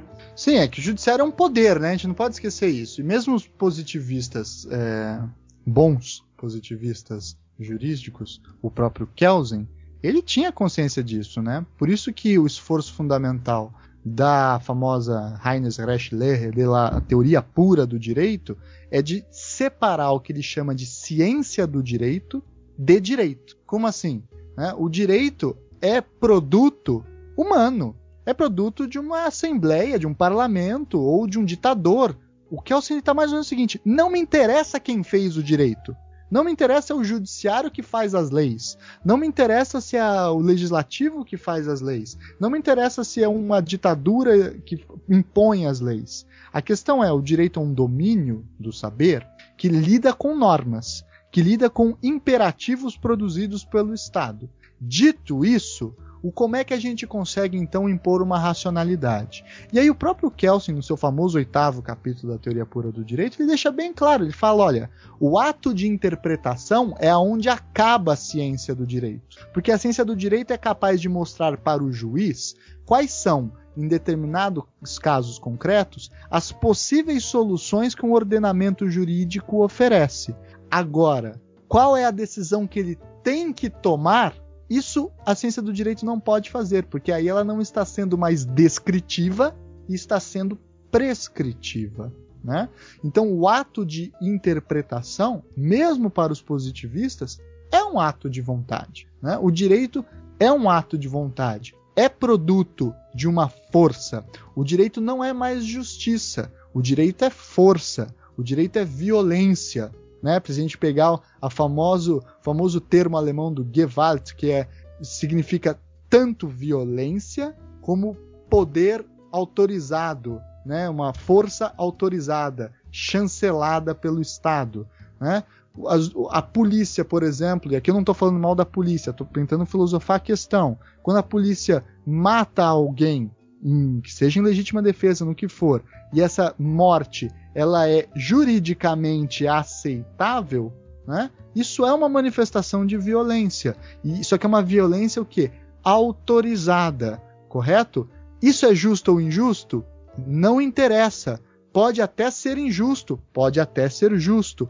Isso é um campo aí, que é o grande esforço do Kelsen, da ética, de outros domínios do saber, de outros domínios da compreensão. O direito ele tem que se desconectar da justiça se ele quiser se afirmar como um saber é, forte, como um saber científico, digamos assim. Isso é o que aparece ali no início do século XX. Agora, é claro que isso não vai ficar sem críticas. No Brasil mesmo, você vai ter o Sobral Pinto, esse importante jurista brasileiro, que vai criticar violentamente o Kelsen, falando que é esse tipo de ideologia que coloca o nazismo no poder, o que é uma besteira imensa, a gente pode até falar disso mais para frente. Você vai ter também uma tradição voluntarista e vitalista do direito, de que vê que o direito agora ele não é apenas um saber de normas, mas ele é também uma manifestação da vontade de um povo, né, da existência de um povo. Aí você tem o Carl Schmitt, você tem toda uma tradição específica. Você tem aqui no Brasil o culturalismo jurídico, com Miguel Reale, no México Recassan Seixas, e assim vai por, e aí por diante. Então você tem é, é, um esforço que, em alguma medida, nesse processo de modernização do século XX, tenta diferenciar os domínios da justiça com os, os domínios é, do direito. E ao mesmo tempo a justiça se transforma agora cada vez mais num debate de democracia, como você bem colocou. Como assim o judiciário define? Né? Aí é uma questão de democracia, de ciência política, mas não é mais uma questão de epistemologia ou de ontologia, como era, por exemplo, no mundo medieval no início da modernidade. Você tem agora uma, uma outra configuração, seja através da filosofia da linguagem, né, seja através aí do, do linguistic turning, que vai então compreender que a justiça agora são verdades provisórias estabelecidas. Aí vocês que falam tão bem de pragmatismo aqui no podcast podem falar melhor do que eu sobre isso. Você vai ter Habermas também, que vai ser um dos grandes autores, vai pensar a ideia de direito e democracia e onde está a justiça nessa discussão e assim por diante, né? Falando sobre que, a, que o direito vai ser um, um, poder, assim, né? Como que também vai ter um, vai agir para exercer esse poder e também vai ter uma influência até política, né, no meio. É, como que fica as pessoas que ficam de fora desses, desse pacto de poder? A pessoa que às vezes é, os, os, indígenas, por exemplo, que não que não, não vão ter nem como tipo não tem como conhecer a, a lei do jeito que a gente conhece, não está na mesma cultura, inserido na mesma Sim tradição cultural e tal? Como é que fica isso dentro do. Eu, eu quando eu estava na aula federal, eu dei uma disciplina que era sobre pensamento indígena e pensamento jurídico. Né? E a gente fazia justamente essas duas discussões. E você quer vergar o bambu do direito, você coloca os índios na conversa, né? Os ameríndios, os povos indígenas. Porque não funciona, entendeu? É... De novo, o direito não é uma manifestação da realidade das coisas. O direito não é um ente, né? Tem uma técnica criada por um povo, ressignificada várias vezes na história e que está aí hoje. Pode ser que o direito acabe no futuro. Ele não é eterno também. Né? Então, poderia responder para você o que acontece quando a gente coloca povos indígenas jogados. Não funciona. Ou melhor, não funciona nesses termos que eu estou conversando. Mas se nós modificarmos e mostrarmos que o direito é uma técnica social que perpassa vários discursos do pensamento, aí você complexifica a questão, falando, por exemplo, que a questão dos povos indígenas de direito é uma questão de democracia, não mais de direito ou de justiça, entendeu? Como é que eu faço para colocar ou permitir com que povos indígenas é, constituam uma linguagem jurídica ou participem do processo de produção das normas, né, do, do direito do documento jurídico? Ou será que os povos indígenas têm um direito em si? Né? Aí a gente entra, na verdade, na infinita e mais e tão complexa questão quanto todas as que a gente levantou, que é a questão o que é o direito.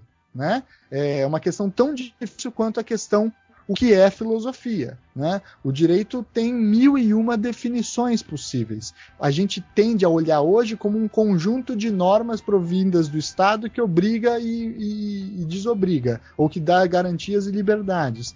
Mas o direito nem sempre foi isso. Né? Como a gente estava falando no mundo medieval, o direito era uma, uma, uma, cola social que garantia uma ordenação social, de cima, de, de baixo para cima. Né?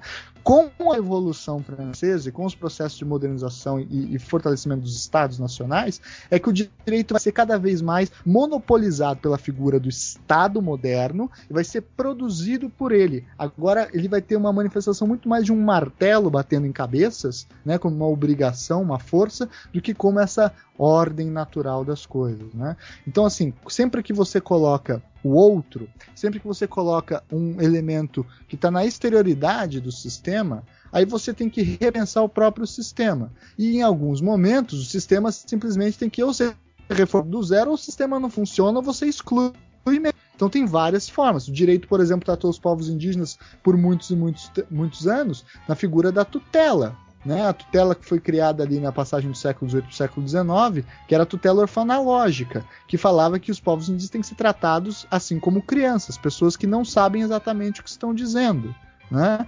Depois você vai ter uma tutela aí no início do século XX, em 1928, em que você vai encontrar uma outra definição de povos indígenas. Agora, esse daí, o indígena não é que ele é uma criança, é que ele é uma, um, um, um, ser humano que está num estágio atrasado da evolução. Então, se nós levarmos direitos sociais, se nós levarmos então é, técnicas agrícolas, se nós dermos uma proteção e colocarmos ele sob os auspícios do Ministério Público, né, desse ente que o público, o interesse público, a sociedade, ele vai se acelerar nesse grau de evolução e ele vai ser assimilado pela sociedade, o assimilacionismo.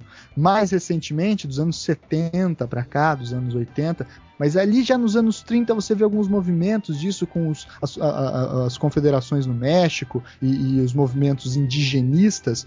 Você vai ter então uma ideia de que, olha, não, pera lá, não é que o índio é um estágio atrasado ou que ele é uma criança ou que ele é uma pessoa que está com a alma machucada e tem que ser é, salvo e remediado pelos padres. Não. O índio é uma cultura outra. Né? Então, como é que eu crio, com essa técnica de desenho institucional e de, de materialização no espaço da sociedade, que é o direito, uma área em que ali há uma garantia de manifestação de uma cultura que não é a mesma que está aqui colocada. Né? Então aí você cria, por exemplo, países é, pluriétnicos, como a Bolívia, em que é garantido o uso, os direitos indígenas são aplicados nas suas de, de, determinadas é, aldeias, né, os seus costumes, as suas regras. Aqui no Paraná mesmo nós tivemos uma decisão do juiz federal Guilherme Roman Borges, um grande juiz, um grande intelectual, que na ação de um conflito de caso concreto em Paranaguá, aplicou como juiz do Estado brasileiro a, os dizeres do cacique da tribo, reforçou a jurisdição dele, falando assim: olha, o Estado brasileiro não pode interferir nessa questão que é uma questão cultural. Então você tem uma ampla eh, dificuldades nesses momentos. Né? O direito é um produto moderno. Sendo um produto moderno, ele tem na cabeça que todas as pessoas são iguais. E aqui formalmente iguais e brutalmente iguais. O que, que elas têm em comum nessa igualdade? Ah, é a racionalidade. Aí vem toda a história da humanidade que a gente pode, ou do, do definição de a gente pode discutir. E o índio está sempre fora, a mulher, às vezes, muitas vezes, os judeus também, é, os negros e várias populações acabam, os animais, né, acabam sendo excluídas desse manto da subjetividade jurídica. O como você trabalha isso, aí você tem várias experiências, vários casos, várias idas e vindas, trancos e barrancos, né? E, e, no fim das contas é a crise que a gente vive hoje. Como é que a gente trabalha com multiculturalidade e instituições homogêneas como as instituições do Estado moderno? Estaria o Estado moderno em crise? Estaria na verdade o Estado moderno em cada vez mais ascensão e ele vai acabar exterminando as diferenças? E aí por diante. Eu acho que a gente deve, eu acho que é interessante também colocar que até agora a gente só falou de, de é, do feminino à justiça. Só apareceu nesse lugar, né? Até porque o padrão sempre foi pensado pelo, pelo homem, né? Então é, seria interessante chamar, acho que destacar o caso da, da, da travesti é, Indianara Siqueira, parece que ela elas manifesta, nas manifestações elas mostravam elas sempre mostravam os seios para ir, ir presa né por atentado ao pudor etc mas ela não poderia ser julgada na medida que ela fosse reconhecida como homem então o corpo o corpo feminino seria culpabilizado por, atentado ao pudor o corpo masculino não Não, é, é uma técnica de protesto incrível, genial, né? É. Traga um Oscar para ela, né? Porque assim, é uma forma de você vergar o bambu, como eu estava falando, na questão do corpo da mulher também, né? De buscar mais espaço de liberdade no corpo da mulher. Veja, a tradição do, da, da relação entre o direito e, e, a questão das mulheres aí vem de muito longe, né? Se a gente pegar a Mary Wollstonecraft lá no Vindication of Rights of Woman, no início do século XIX, ela está alegando uma coisa que para nós hoje é básica, que é de que homens e mulheres têm o que? Igualdade absoluta, não pode haver uma diferença. À época, esse livro foi ridicularizado, tanto que lançaram um livro chamado A Vindication of the Rights of the Beasts, né, uma reivindicação do direito das bestas, dos animais, como uma forma de, ah, então se vai ter direito para mulheres, tem que ter direito para bicho também. Mal sabiam eles que agora, né, a gente está lutando justamente pelas duas coisas, né? É, então tem, tem, muito disso, né? É, a questão das mulheres, a questão de várias manifestações é, sociais que acabam escapando da forma jurídica que o mundo moderno, baseado em lei, autoridade estatal, regras gerais e abstratas, é, racionalidade, etc., é, não estão mais conseguindo dar conta. Outros exemplos, se a gente pegar questões de absoluta é, tensão tecnológica, né? Um software, ou melhor, um no futuro aí que vai conseguir fazer um upload do cérebro para um computador e a pessoa ser uma consciência imortal. Se a gente até pegar lá o Black Mirror, tem um episódio sobre isso. Estamos falando de um ser humano ali? Há dignidade ali? Deve haver proteção estatal? Ou aquele especial de Natal também do Black Mirror, que o cara tortura o outro só na mente, né? Embarcando no sonho da pessoa. Né? Como é que você, enfim, trabalha essas concepções? É, é, ali há subjetividade ali ou não há? O que diferencia então o sujeito do, de direito do não sujeito de direito? Né? Como é que fica a justiça nesse campo? Dar a cada um que lhe é devido se a gente mantiver essa tradição aristotélica, que é uma tradição boa para se pensar a justiça, né? Como é que a gente trabalha essa categoria agora? O, dar, a, dar o quê?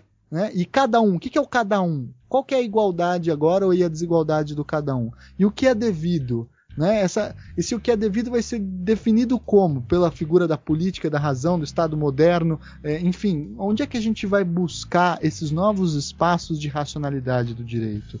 Isso é um desafio é, do século XXI. A gente certamente nesse século ou no início do século que vem, agora futurologia total, vou estar tá morto mesmo, é, vai passar por uma crise bastante bruta no jeito pelo qual a gente pensa o direito e a justiça.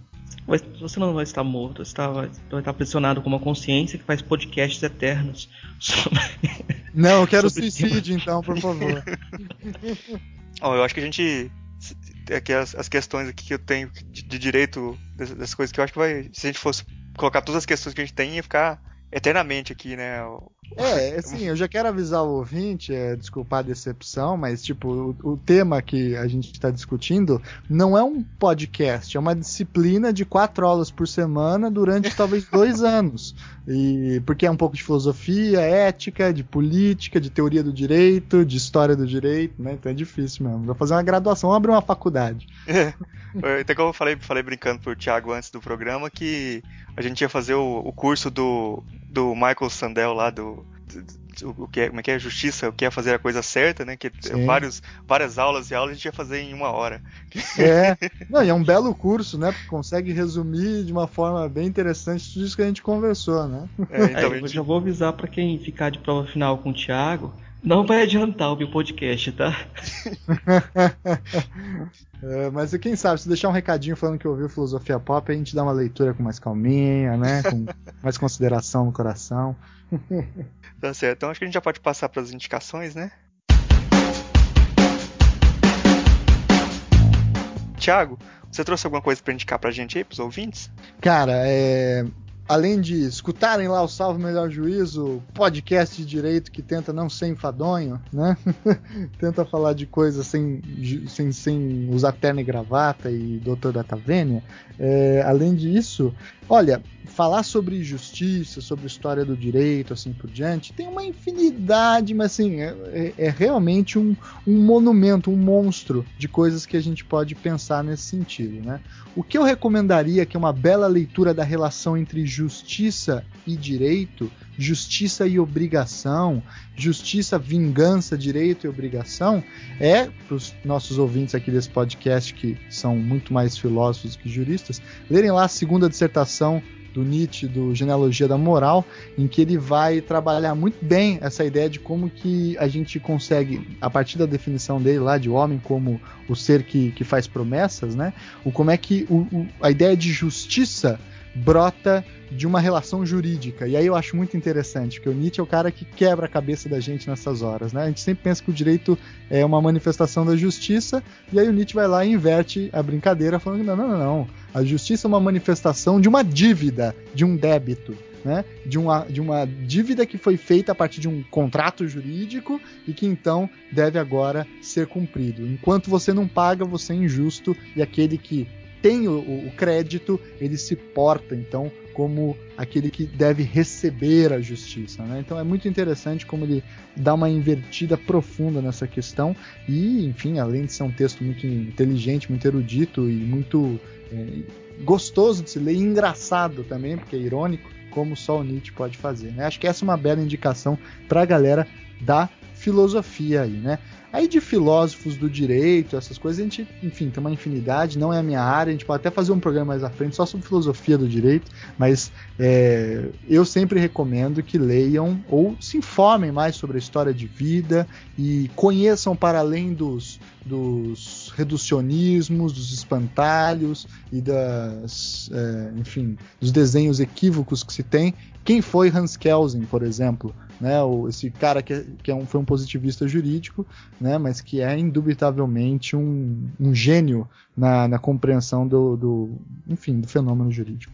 Marcos, você trouxe alguma indicação? Eu queria indicar o livro é, Fronteiras da Justiça, da Marta Nussbaum. Ah, foi traduzido, foi traduzido pela Susana de Castro, que é, foi minha orientadora e tá, sempre está aqui no. Sempre tá no podcast, ela vai voltar, né? Espero que Olha ela volte. Só o livro Justiça, do Luiz Eduardo Soares, que é um antropólogo, é, autor do livro Elite da Tropa, que deu origem ao Tropa de Elite, etc fez, faz parte do mesmo projeto, esse livro Justiça, pensando alto sobre violência, crime e castigo, é uma tentativa do Luiz Eduardo de falar para as pessoas sobre essa ideia da justiça como vingança, né? Tentar desconstruir essa ideia da justiça como vingança. Eu queria fazer uma, uma contraindicação, pode ser, Murilo? Pode, Não leiam essa coisa. Né? É, não, não comprem, não comprem. Para quem for do direito e tiver afim de ler Richard Posner, não comprem o livro em português Direito, Pragmatismo e Democracia. A tradução é péssima. É uma tradução do Google, tá? É uma tradução assim que é uma coisa que eu fiquei assustado, assim. E eu já os livros de direito geralmente são muito caros. São. e você paga por um livro muito caro e você chega na tradução dele e vê que, que violenta totalmente o que o, o autor diz. Mas Richard Posner é um autor interessante. Eu acho interessante a, as interpretações que ele faz, o diálogo que ele faz com pragmatismo, que é a área que eu trabalho, uh, de onde eu parto para a conversação na filosofia. Eu vou indicar um outro texto, um do François Julien, que é um filósofo francês que trabalha a cultura chinesa. Tem um livro chamado Diálogo entre as Culturas, do universal ao multiculturalismo. Eu, se eu não me engano, ele fala da, no, da, da, da criação das noções de, de comum, de uh, universal, e como a gente pode tentar usar essas categorias dentro da construção de um diálogo entre culturas diferentes. Então são essas as indicações de hoje. Beleza. Eu vou reforçar aqui a indicação do, do Thiago, é, indicar o Salvo Melhor Juízo, que para mim hoje é o meu podcast favorito. Oh, obrigado, cara. Depois passa o boleto aí só para fazer o depósito, tá?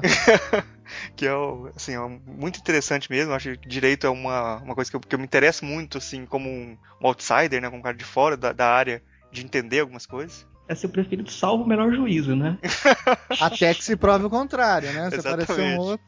E também indicar o. que eu já fiz essa indicação aqui antes, e eu já falei dele aqui, que é o, a aula, a, o curso do, do Michael San, San, Sandel, não sei se é Sandel ou Sandel, sei lá, nunca sei falar o nome dele, que é o Justiça, o que é fazer a coisa certa. Tem legendadão no YouTube, hein? Tem, tem legendadão no YouTube, todas as aulas e os vídeos dele. É muito interessante o, para quem quer uma introdução assim do que é, é, é, mais, mais ou menos o que, o que a gente fez aqui no, no, no podcast, passar pela história do, de, de, como que esses conceitos vão mudando, o que que ao longo do tempo, ao longo do, dos diferentes filósofos, diferentes pensadores do mundo aí, como é que, a, que vai mudando essa ideia de, de justiça, né?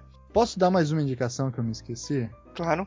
Então fica duas rápidas indicações, que é um tema que tem a ver com justiça que é incrível, é muito gostoso de ler, estou devendo fazer um programa sobre isso, que é só sobre as alegorias da justiça. São dois, tem dois caras que estudam isso, né? Um é o, o Adriano Prosperi, que é um grande historiador é, italiano, que tem um livro chamado La Giustizia Bendata, né? A Justiça Vendada, que é muito legal, porque ele vai explorar as várias formas pela qual a, a própria justiça foi produzida em termos de pinturas, iconografias, e o que, que essas iconografias têm a dizer sobre o pensamento jurídico, o pensamento filosófico da época, né? Então, por exemplo, só um exemplo que eu acho muito interessante, lá ele mostra, não sei se é ele ou o Mario Sbricoli, que é esse outro grande historiador italiano que faz isso também, que eles mostram, por exemplo, que no século XVII surge uma xilogravura, é, acho que é xilogravura alemã, em que você tem a justiça ainda sem a venda, olhando para as coisas, da mesma forma medieval, e aí um carinha vem atrás com uma vendinha e vai colocando devagarzinho a venda, como se fosse sorrateiramente, na, na justiça. E esse carinha carrega um chapéuzinho de cone escrito Folie, né? A loucura. Né? Então é muito legal para você ver como uh, os reacionários à época, esse processo de modernização, de tratar todos iguais, independentemente de quem seja, que é a modernidade racionalista, né?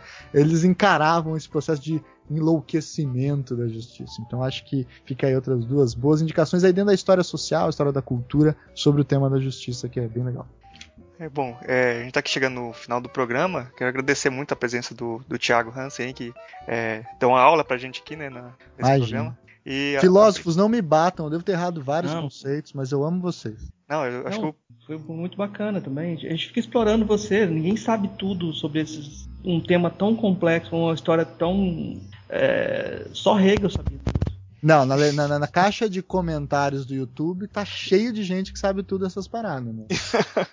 É verdade. Não, Bom, que... Cada um sabe um detalhe para dizer que você tá errado. Exato.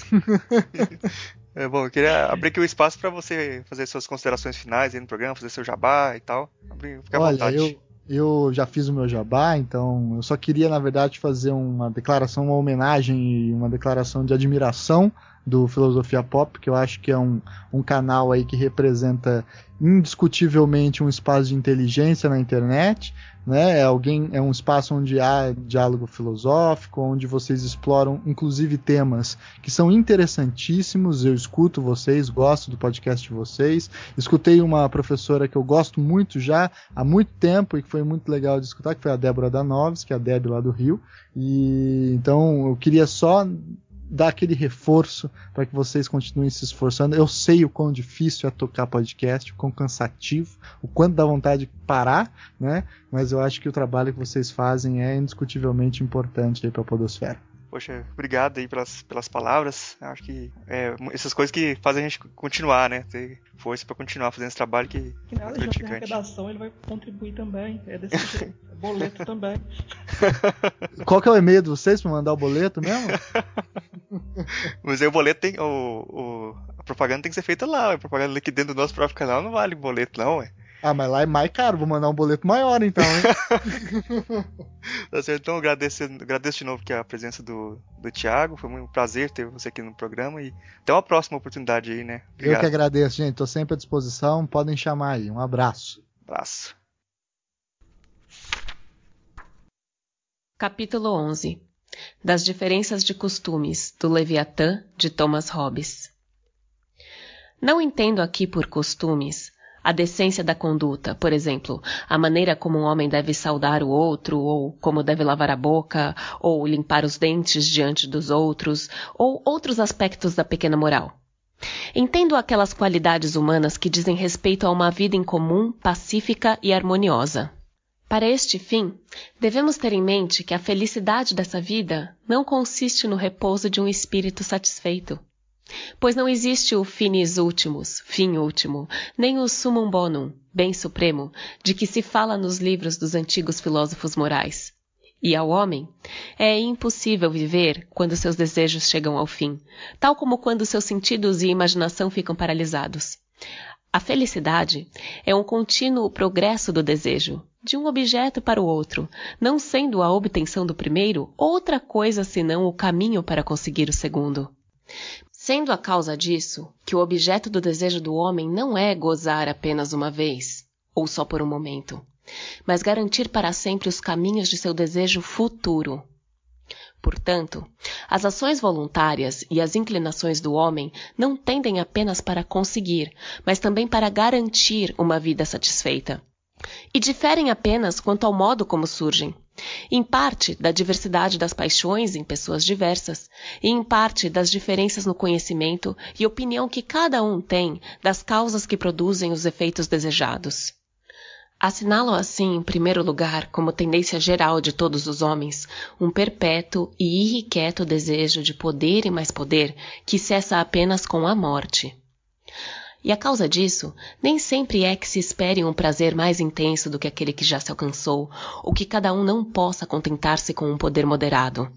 Mas o fato de não se poder garantir o poder e os meios para viver bem que atualmente se possuem, sem adquirir mais ainda. E daqui se segue que os reis, cujo poder é maior, se esforçam por garanti-lo no interior através de leis e no exterior através de guerras e depois disto feito, surge um novo desejo em alguns, de fama por uma nova conquista, em outros, de conforto e prazeres sensuais, e em outros, de admiração, de serem elogiados pela excelência em alguma arte ou outra qualidade do espírito. A competição pela riqueza, a honra, o mando e outros poderes leva à luta, a inimizade, a guerra, porque o caminho seguido pelo competidor para realizar o seu desejo consiste em matar, subjugar, suplantar ou repelir o outro.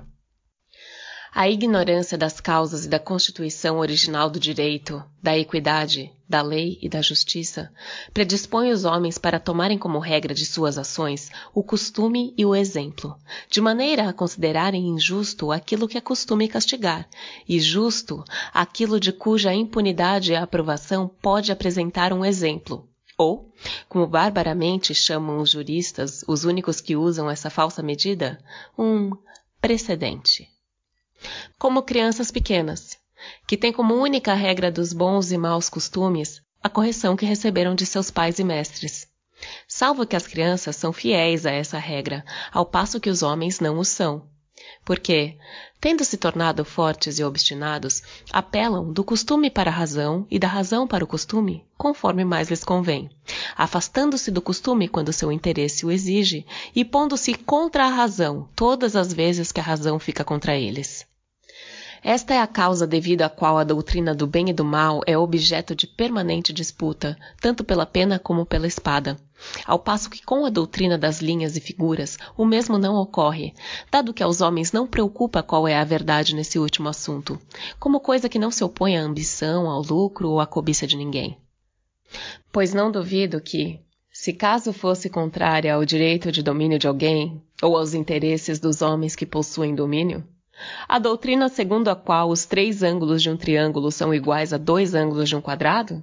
Essa doutrina teria sido, se não objeto de disputa, pelo menos suprimida, mediante a queima de todos os livros de geometria, na medida em que os interessados de tal fossem capazes.